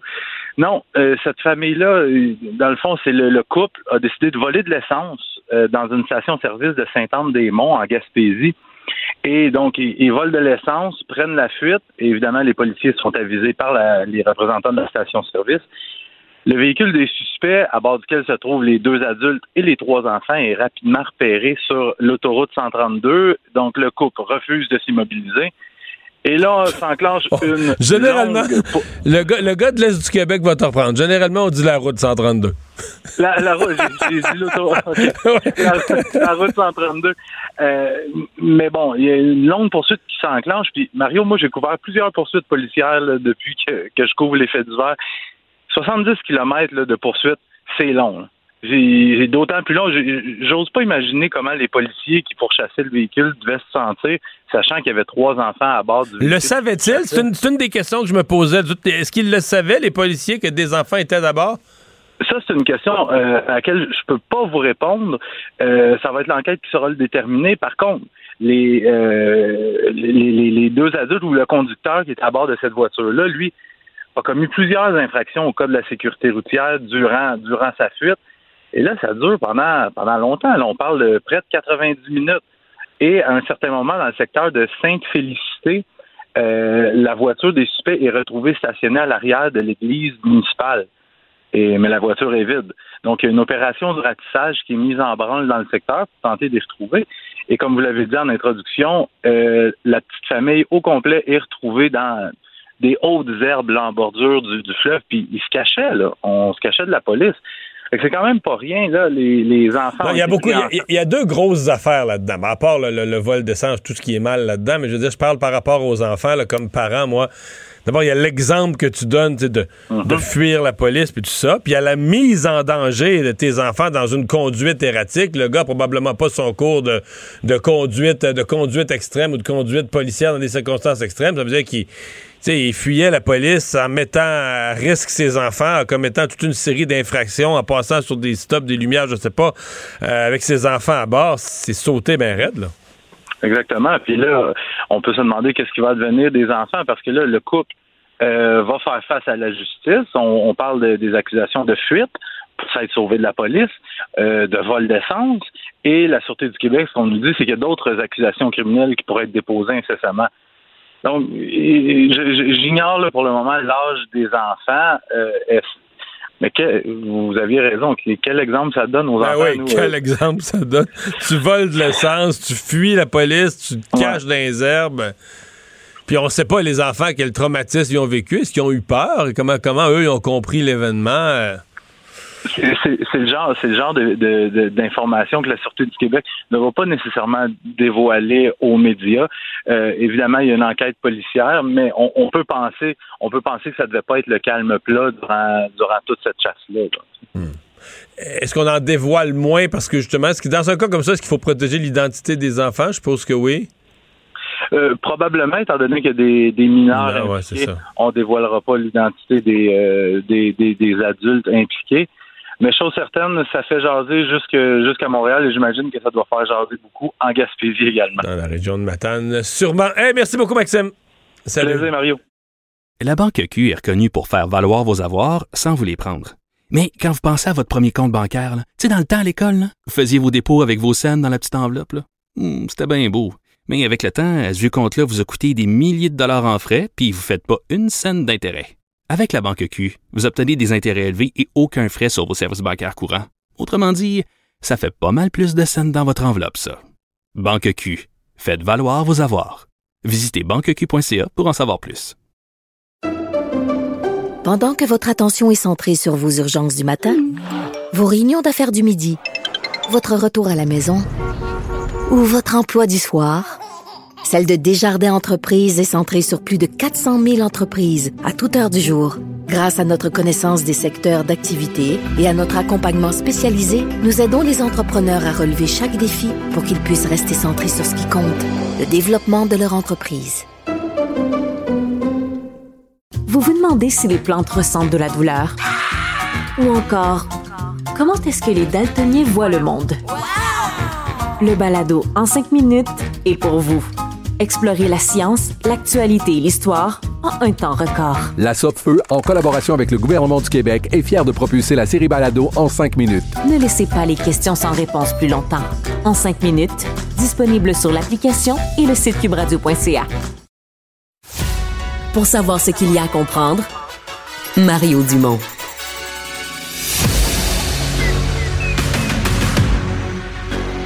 Emmanuel Latraverse. J'ai pas de problème philosophique avec ça. Mario Dumont. Est-ce que je peux me permettre une autre réflexion? La rencontre. Ça passe comme une lettre à la poste. Et il se retrouve à enfoncer des portes ouvertes. La rencontre, la traverse, Dumont. Bonjour Emmanuel. Bonjour Mario. Alors euh, vraiment là, euh, la surenchère des baisses d'impôts euh, qui est partie. Écoutez, c'était l'élection été déclenchée un dimanche, puis ce matin, comme on dit, lundi matin, 8h30, 9h moins quart, c'était parti les annonces de baisse d'impôts. Est-ce que les partis placent l'inflation, le portefeuille, le pouvoir d'achat comme le centre de la campagne? Oui, mais c'est clair et c'est la préoccupation première de l'électeur moyen. C'est la difficulté de faire l'épicerie, de boucler les fins de mois, le coût de l'essence, etc. Mais il y a quelque chose de très clientéliste là, euh, dans l'idée d'y aller avec des baisses d'impôts, etc. Parce que, objectivement parlant, c'est très régressif, là, ces baisses d'impôts-là je veux dire, la personne qui gagne 300 000 dollars par année va se ramasser à en avoir plus dans ses poches que la personne qui en a vraiment besoin. Donc, c'est une mesure extrêmement coûteuse pour les revenus de l'État qui finit par remettre de l'argent dans les poches de gens qui, dans le contexte de l'inflation, n'en ont pas. Si tu veux plaider que le Québec est surtaxé puis que c'est fini, on baisse les impôts tout le monde, je veux bien, mais moi, je trouve ça un peu fort de café de draper ça sous l'image de remettre de l'argent au Québec, du bouclier anti-inflation. Euh, c'est pas vrai que les gens euh, qui ont des revenus élevés euh, ont absolument besoin de l'aide de l'État en ce moment. Puis, euh, est-ce que c'est l'aide, est-ce que c'est l'aide de l'État, ouais, est-ce que c'est l'aide de l'État payer moins d'impôts? Parce que au fond, ce qu'ils ont pas fait valoir, c'est qu'on met tout sous le couvert de l'inflation, de la hausse du coût de la vie, etc. Mais moi, ce qui me concerne, on fait minimalement, on fait d'une pierre deux coups. Si on veut inciter, dans un contexte de pénurie de main-d'œuvre, si on veut inciter au travail, inciter les, les, aînés à revenir au travail, inciter les gens à accepter plus de temps supplémentaire, inciter plus de gens à travailler plus, ben pénalise moins le travail, là, impose moins le travail, va chercher une moins grosse, moins grosse tranche sur chaque heure de travail.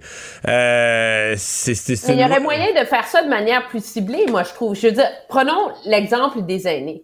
si vraiment tu veux convaincre des gens qui sont à la retraite, puis qui ont un revenu de pension ou quoi que ce soit, de revenir travailler, euh, c'est pas nécessairement la baisse d'impôts qui va le mieux le faire. Le mieux le faire, c'est de leur dire que sur les premiers 20 000 dollars qu'ils gagnent dans l'année, ils seront pas taxés. Là, ces gens-là ont un vrai incitatif à revenir travailler, plutôt que la crainte que palier de baisse d'impôts ou pas à laquelle ils vont être confrontés, c'est que si tu as un revenu de pension, par exemple, de 60 000 dollars par année, que tu t'en vas travailler, gagner 25 000, tu viens de monter de palier. Et c'est là que les, et c'est la raison pour laquelle beaucoup de retraités veulent pas. Alors moi, je trouve que c'est très large comme mesure. Euh, c'est très électoraliste parce que tout le monde veut des baisses d'impôts. Puis sous le couvert d'aider les gens à lutter contre l'inflation, tu finis par aider tout le monde qui finit par voter pour toi aussi. Je m'excuse, Mario, mais, moi, je savais pas que le Québec était aussi riche que ça, qu'on a de la misère à, à, trouver des, à trouver des profs, que les écoles tombent en ruine, qu'on a encore du manger mou dégueulasse en CHSLD, que les gens font la grève de la faim, que vraiment, là, la priorité en ce moment, c'est d'aller donner des baisses d'impôts aux gens. Est-ce qu'il n'y a pas une passe à la palette? Parce que là, il y a trois partis. Les, conservateurs l'avaient déjà dit. Là, aujourd'hui, les libéraux, la CAQ, des baisses d'impôts. Est-ce qu'il n'y a pas une passe sur la palette d'une certaine façon à Québec solidaire qui va pouvoir dire, dans une campagne à, plusieurs partis, dans ce cas-ci à cinq, T'aimes toujours ça, être, avoir ton, ton petit terrain exclusif. Là. Québec solidaire va dire non, nous, aucune baisse d'impôts, on va donner des crédits solidarité puis tout ça, mais d'être le parti, justement, qui tient... fait. Non, mais ça leur donne une espèce d'exclusivité, là. C'est sûr. Ben, aujourd'hui, dès que Gabriel Nadeau-Dubois a été questionné sur cette question-là, il dit, ben, vous voyez, libéraux, CAC, même combat, leur priorité, c'est les baisses d'impôts, alors que nous, plutôt que d'aider, donner de l'argent aux riches, on va avoir des mesures plus ciblées. Donc, en, en, tout le monde sautant dans le bateau des baisses d'impôts, dans une course où on est dans une course au meilleur deuxième, sur qui va être chef de l'opposition, on vient de donner un autre argument à Québec solidaire pour se définir comme la seule vraie alternative. Moi, je te dirais que le seul parti qui, sur le fond, euh, on peut pas lui faire des reproches de partisanerie sur l'histoire des baisses d'impôts, c'est le Parti conservateur du Québec. Parce qu'il y a, y, a, y a quelque chose de cohérent, de structuré dans leur vision. Eux, ils disent aux électeurs, nous, on veut réduire la taille de l'État. Ça veut dire, on veut moins de services, moins de gros programmes, moins de fonctionnaires, moins de subventions aux entreprises. Moins de subventions aux entreprises, puis on va baisser les impôts. Ça, ça se tient dans un tout. Mais à un moment donné, pour un parti comme le Parti libéral, que là, on va nous dire que la lutte contre euh, l'évasion fiscale, c'est toujours bon, ça. On va taxer les riches, on va taxer les... Mais on est encore dans une logique de faire plaisir à tout le monde. Puis moi, l'idée d'aller piger dans le fond des générations, il y a un débat à avoir, OK, sur si euh, ce qu'on met dans le fond des générations doit toujours être aussi élevé que ce l'était dans le passé, mais tant qu'à aller, tant qu'à priver les générations futures de ces revenus-là, ben, allons piger dans le fond des générations pour quelque chose de structurant. Dis-moi que c'est pour financer la transition énergétique, pour des grands projets qui vont bâtir l'avenir du Québec, pas pour donner des cadeaux puis te faire élire en campagne électorale. Euh, tu trouves comment le début de la campagne de Québec solidaire? Euh, hier, le thème du changement, aujourd'hui, le thème de la santé. En même temps, ils présentent leurs équipes. Il y a quelques jours, ils ont présenté une équipe économique. Ça, euh, c'était discutable. Mais aujourd'hui, une équipe santé, quand même, euh, une, grappe de candidats autour du thème de la santé, une grappe de candidats intéressant. Ben, quand t'arrives, et le, moi, je trouve que jusqu'ici, ça fait deux jours, là, fait que, ça a le temps de changer, là. Mais jusqu'ici, Québec solidaire nous offre une euh, campagne rodée, professionnelle, compétente, préparée. Quand tu arrives pour parler de santé, tu as ton équipe santé, tu as là-dedans deux anciens directeurs de la santé publique, un médecin, une infirmière, une paramédic, une orthophoniste, et que ton message, c'est de dire, on va pas taponner les structures, là, le monde n'en peut plus. On va prendre ce qu'on a, on prend la voie du terrain pour mettre en place des mesures concrètes et simples, supposément, à mettre en œuvre. Je trouve que dans le message, là, ça fait un contraste très éloquent avec la CAQ et le Parti libéral. Ceci étant dit, Comment tu fais pour garder les CLSC ouverts 24 heures, 7 jours par semaine quand il manque déjà 5000 infirmières dans le réseau? Il y a une quadrature du cercle là-dedans que j'ai pas encore Est-ce que est-ce que c'est la bonne... Il y a un peu de pensée magique. Puis ils disent on s'occupe pas des structures, mais je veux dire, si tu défais progressivement les GMS, les GMF, pardon, le groupe de médecine familiale pour ramener les médecins vers les CLSC, c'est une affaire de structure. Les CLSC sont devenus beaucoup plus des centres de services communautaires, etc.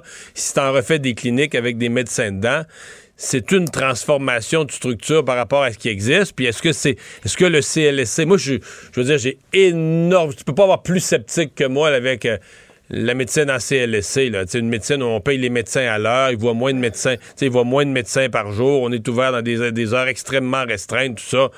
C'est de penser que c'est là l'avenir de tout désengorger. Je suis extrêmement sceptique, mais je suis très d'accord avec toi. Mais moi, ça fait. Je le disais même avant le déclenchement, moi, je trouvais que Québec solidaire, les tout, tout, tout, là, les choix de comté, leur tournée, les choix de comté, les choix de messages, qui fait quoi, comment, les documents, ce qui sortent, c'est c'est pro, c'est professionnel. tu vois que cette campagne-là, elle a été bien ficelée. Par contre, ils ont l'air d'avoir une misère énorme avec leurs autobus. Terrible. Les autobus, hier, un autobus marchait pas. Aujourd'hui, c'est l'autre. Ils ont été obligés de le booster. De la misère avec les autobus, ça, c'est moins, euh, c'est moins rodé. là, le contraste est intéressant avec le Parti libéral, où Mme Anglade, tu sais, c'est deux partis qui veulent former l'opposition officielle on mise sur la crédibilité. Madame Anglade, elle est pas très populaire. Faut qu'elle mise sur l'équipe, la marque de commerce libérale. Mais d'un côté, on a Gabriel Nadeau-Dubois qui arrive avec son équipe santé, qui est ses plans, etc. Madame Anglade, elle, elle nous parle de son équipe économique, mais je l'ai pas vu. C'est qui M. Beauchemin? C'est qui M. Veil? C'est qui Mme Maigrat? Ces gens-là, là, sont la région de Montréal.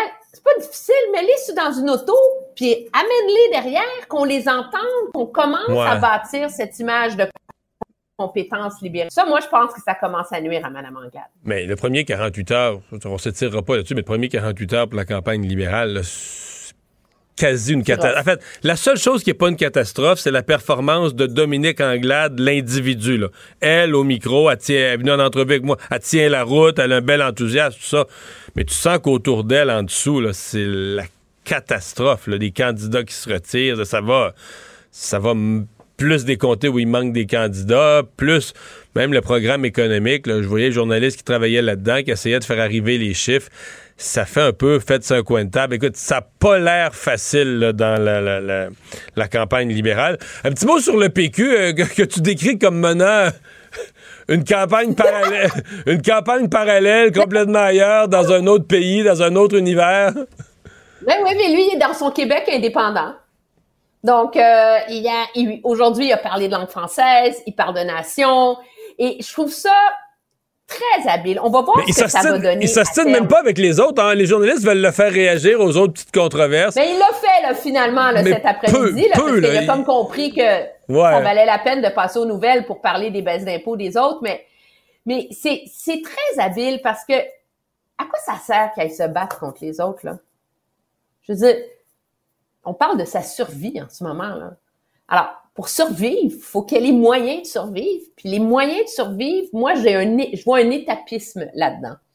La première chose, c'est de ramener les vrais souverainistes, les, les Mathieu Bocoté de ce monde-là. Il y en a plein au Québec, là.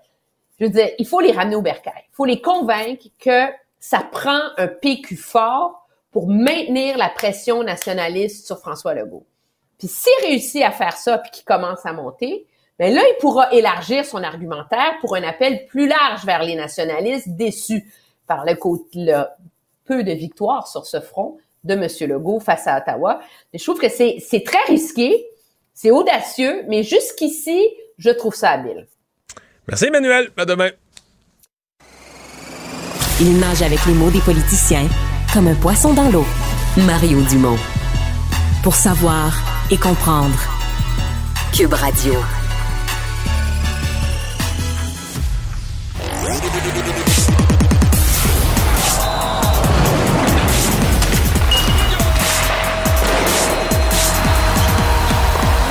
Jean-François Barry, un chroniqueur pas comme les autres.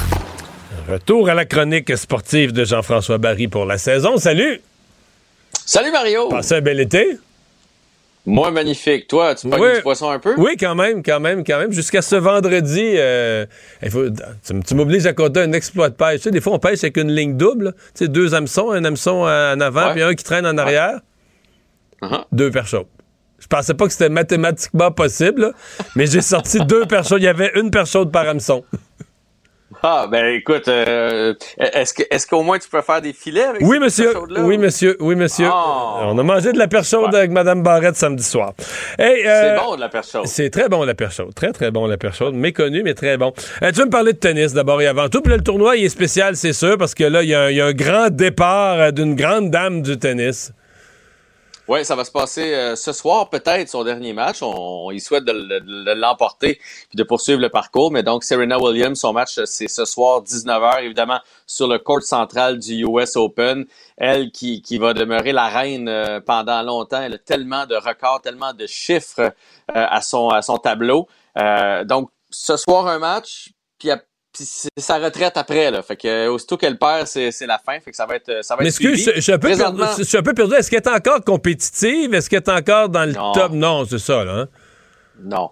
Eh, écoute elle est encore puissante. Est-ce qu'elle peut gagner le match de ce soir? Oui. Mais gagner le tournoi là écoute faudrait qu'elle puisse dans ses réserves. Euh, je, je pense pas que ça peut arriver. Euh, un match peut-être. On y en souhaite un. Finir sur, sur une belle note. Mais non elle est plus au sommet là, comme elle a déjà été OK. Euh, ben là, parle-nous de nos Canadiens dans le même tournoi. Oui. J'ai écouté cet après-midi le match de Bianca Andrescu qui a gagné 6-0 la première manche contre Harmonie Tan, une Française. Donc 6-0, elle s'est dit ça va être facile. Puis le deuxième, puis là tu voyais qu'elle n'était pas concentrée. Et elle s'est fait surprendre dans le deuxième set 3-6. Elle est revenue en force dans le troisième pour aller chercher ça 6-1. Donc elle passe au tour suivant. Présentement, il y a Félix Ojaliasim qui est en train de jouer. Il a gagné les deux premiers sets, donc ça devrait être une formalité pour lui aussi. Euh, Leila Fernandez joue plus tard. C'est le dernier match ce soir là, pour les couches tard. Donc euh, Leila Fernandez euh, qui euh, il va de son match de premier tour aussi. Et Simona Alep s'est fait surprendre. Elle, c'est une des favorites. Elle s'est fait surprendre par une Ukrainienne dès le premier tour. Une euh, Ukrainienne non classée, là, puis ils ont montré des images. Tu sais, tu, tu vois juste dans son linge puis sa coupe de cheveux, tout ça, qu'elle le même commanditaire que l'autre. Là. Ah ouais? Mais elle a réussi à gagner. Elle a gagné. Ben, tu sais, ça se voit tout de suite. c'est qui le numéro un des deux? Là? Oui, je comprends, je comprends. Tu, sais assez vite au tennis. il nous reste une minute. Tu veux nous parler de cette production du Canadien qui nous plonge dans le choix là, de, de, de, première ronde euh, de Slavskowski? Écoute, c'est euh, sur euh, abs.tv, donc la chaîne du euh, Canadien. Et si vous aimez voir les coulisses, puis tu sais, on s'en était parlé l'année passée là, avant de terminer, c'est-tu Wright, c'est-tu Slaskowski? bon, finalement, ça, a été du côté du grand Slovaque. Mais si vous voulez suivre tout le dossier, comment ça se passe, la réunion de tous les scouts, là, de celui de l'Europe, celui des États-Unis. On les voit, on les entend?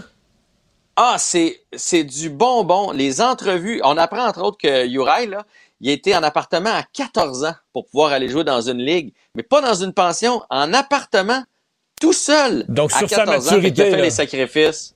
Ah, ouais, ouais, mais c'est, c'est du bonbon. Je vous dis, là, ça s'appelle En route vers le repêchage, c'est à voir. Merci beaucoup, Jean-François. Salut, à demain. À demain. La Banque Q est reconnue pour faire valoir vos avoirs sans vous les prendre.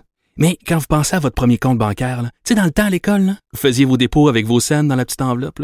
Hmm, c'était bien beau. Mais avec le temps, ce vieux compte-là vous a coûté des milliers de dollars en frais, puis vous ne faites pas une scène d'intérêt.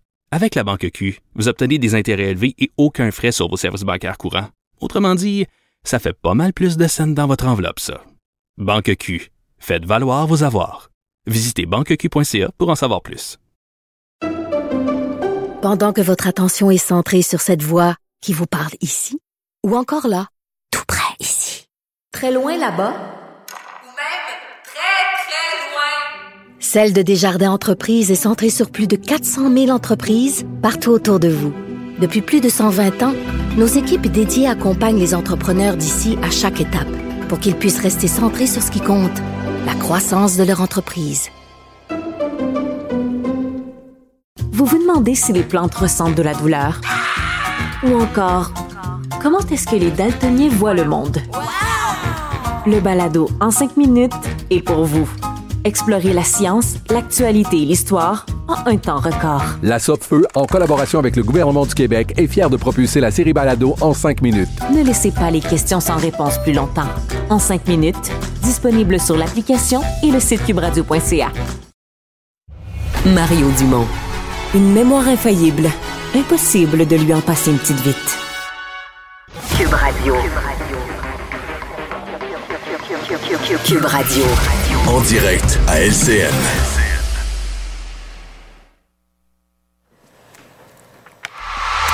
Notre panel politique maintenant, Mario Dumont qui est dans son studio de Cube et Paul Larocque aujourd'hui. Bonsoir, messieurs.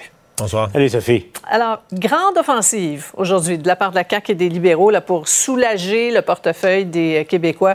La question de l'inflation s'impose. Mario, ça donne le ton, évidemment. Ça risque d'être un enjeu majeur pendant les prochaines semaines. Mais ça en est un dans l'esprit des gens, la hausse du coût de la vie, il n'y a pas de doute. Donc, deux parties, c'est pas compliqué. Le on est lundi matin, il était à 9h10 ce matin, puis tu avais déjà deux parties, le, gouvernement et l'opposition officielle, de facto, qui euh, sautaient sur le thème de, de remettre de l'argent dans les poches des Québécois. Sur la question des baisses d'impôts, je suis un peu étonné que ni l'un ni l'autre ait fait valoir. Moi, je suis assez favorable à l'idée de baisse d'impôts. On est les plus imposés au, Québec. Et euh, notamment pour le fait que non seulement ça remet de l'argent dans les poches des gens, mais si on croit vraiment que la pénurie de main-d'œuvre est un problème, on a besoin que les gens acceptent de travailler des heures de temps supplémentaires, que les gens travaillent davantage, que les retraités reviennent. Il y a mhm. plusieurs façons de le faire, mais d'imposer moins chaque heure travaillée. Tu sais, quelqu'un qui doit décider de faire du temps supplémentaire ou pas, mais ben, quand tu fais une heure de temps supplémentaire, il y en a plus que la moitié qui retourne au gouvernement, c'est sûr que ça t'écarte, tu travailles moins. Donc, il y a un incitatif au travail. Donc, je suis pas surpris euh, que deux mm. parties aillent dans cette euh, direction-là. Je suis un petit peu plus fatigué par le recours à l'argent qui devait aller dans le fond des générations euh, de la, de la CAQ, même si on dit qu'on va continuer à réduire la dette. Là. Oui, c'était énoncé par pas mal de monde aujourd'hui. Paul, c'est euh, la chose à faire, là, les, les, chèques qu'on a annoncés il n'y a pas très longtemps, les baisses d'impôts. En même temps, certains vont dire que c'est le genre de mesure qui va alimenter l'inflation et ça prive Québec de, de revenus considérables. Oui, parce qu'en fin de journée, François Legault il est allé d'une deuxième promesse, mm-hmm. effectivement, encore un chèque s'il est réélu. Euh, et là, 600 dollars pour ceux qui gagnent 50 000 dollars et moins et 400 dollars pour ceux qui gagnent entre 50 et, euh, et, 100 000 dollars. Il y a deux écoles, Sophie, en ce moment. On entend les, les puristes de l'économie invoquer le fait, et, c'est vrai, euh, qu'en période inflationniste, ajouter de l'argent dans, une, spirale inflationniste, ben c'est recourir à, du liquide inflammable pour éteindre un, incendie. Mm-hmm. Mais en même temps, euh, je me mets dans les, souliers des, gens qui gagnent le salaire minimum, des gens qui, euh, qui, en arrachent en ce moment, avec notamment chaque semaine avec le panier d'épicerie. C'est clair que c'est pas une baisse d'impôts au printemps qui va, qui va les aider à traverser la, la, mini-crise ou la mm-hmm. crise actuelle. C'est une mesure. Maintenant, bon, les les gens qui gagnent 80 et 90 000, 100 000 par année, est-ce que ça valait le coup? Que voulez-vous? On est en campagne électorale et... ça touche le plus de monde possible. Voilà. voilà. Euh, parlons de Mme Anglade. Euh, le jour où elle est à Québec, euh, elle perd un autre candidat dans, la région, le François Beaulé, qui retire sa candidature dans, dans Vanille-les-Rivières. Mario, Mme Anglade n'a pas vraiment besoin de ça. Hein? C'est symptomatique, tout ça, d'une campagne difficile pour les libéraux? Sophie, je veux pas être trop sévère. Je l'ai été de l'autre côté, puis c'est tellement dur, puis se faire condamner à deuxième journée. Mais je veux dire, je veux dire la chose suivante. Dans la campagne libérale, à ce jour, dans ce que je vois, il y a une chose qui tient la route, c'est la performance personnelle de Mme Anglade. Tout le reste, là, tout le reste, ça me paraît, sincèrement, je ménage pas mes mots, ça me paraît être une catastrophe de candidature attachée à la dernière minute qui se détache même son programme économique, ça semble extrêmement fragile. Les journalistes faisaient l'addition, puis la disaient on donne 5 000 récurrents, ça, ça additionnait pas à 5 000. les libéraux patinaient, on va arriver avec d'autres mesures, ça va arriver. Puis là, euh, il y a des mesures récurrentes. On dit que le 5 000 est récurrent, mais il y a déjà des choses. Madame Anglade, elle a dit que c'était pas récurrent. sais, ça fait, je l'ai déjà vécu, ça fait programme qui a été fini hier soir à minuit un peu, sur le coin de la, table tout a l'air extrêmement fragile. Et, la difficulté pour le Parti libéral, Sophie, c'est des choses des fois qu'on pardonne à un jeune parti, un nouveau parti, mais tu sais, on a tellement parlé à travers les années, les décennies de la grosse machine libérale, de son efficacité. Mais oubliez ça, il n'y a plus de ça. C'est, il, manque de monde, il manque de bras, il manque de ressources. C'est un début de campagne vraiment difficile. Ouais. Et Paul, on cherchait hier son équipe économique. Là. Elle se présente aujourd'hui dans Jean Talon. Il n'y a pas encore de candidat libéral dans ce comté-là. Ah. Euh, il y a de l'eau dans le gaz. Absolument. Et ça se vérifie dans, quelques comtés clés. Jean Talon, c'était une forteresse libérale jusqu'à Sébastien Prou. Mm. Euh, la Pinière, euh, bon, il y aura une annonce, mais c'est considéré comme un château fort libéral. On verra le 3 octobre, mais pas, de candidat encore, etc., etc. Donc, il y a vraiment, y a vraiment de, de l'eau dans, dans le gaz au Parti libéral. Bon. Après la, madame qui a tant euh, fait parler hier, euh, François Legault débarque au Bas-Saint-Laurent aujourd'hui. Écoutez bien ce qu'il a lancé à son candidat. Salut Jean-Sébastien, ça va bien? Ouais. Fait qu'on lui donne une, bonne ride à notre ami Pascal. Là. Ah All right. Va être surpris. La CAQ est un parti arrogant. Deux journées, deux commentaires arrogants. On va voir s'il est capable de maintenir le rythme. Pascal Bérubé qui a répliqué euh, sur Twitter en disant que voilà qui va motiver fortement ses, ses militants. Mario, dans le bon vieux temps, là, est-ce que tu aurais été offusqué d'une expression de ce genre dans le temps où tu adorais grimper dans les Moi, moi j'aurais pu dire, sincèrement, moi, j'aurais pu dire ça. Moi, dire à mon candidat, on va donner une raide au député en place, euh, surtout que le député en place fait, son autopromotion, j'aurais pu dire ça, c'est sûr. Par contre, je donne à Pascal Bérubé, lui, l'erreur de François Legault. Pourquoi c'est une erreur? C'est pas parce que c'est grave, c'est pas parce que c'est arrogant. C'est parce que ça motive l'adversaire. Pascal Bérubé a récupéré ça d'une façon magnifique en disant ben, ce, message-là, je vais le faire passer à Bébé Dévol parce que c'est exactement ce que ça fait. Ça fouette les troupes adverses. Et ça, c'est ça qui est maladroit dans l'affaire. Paul, au, moins, il ne l'a pas appelé monsieur. Ben, il y, a ça. bon, il y, a le madame d'hier, puis aujourd'hui, mais il ne faut pas tomber dans une période de, chasteté extrême au plan politique. C'est la nature même d'une campagne électorale de battre, de défaire l'autre, de, le battre. Et puis, euh, en terminant, je vais citer quelqu'un que Pascal Bérubé connaît très bien pour caractériser ce que je pense de hier et surtout euh, aujourd'hui. Euh, ça venait de Jacques Parizeau. Venant de lui, c'est toujours amusant. Il appelait ça le gossage de poils de grenouille. ça, relève un peu de ça aujourd'hui.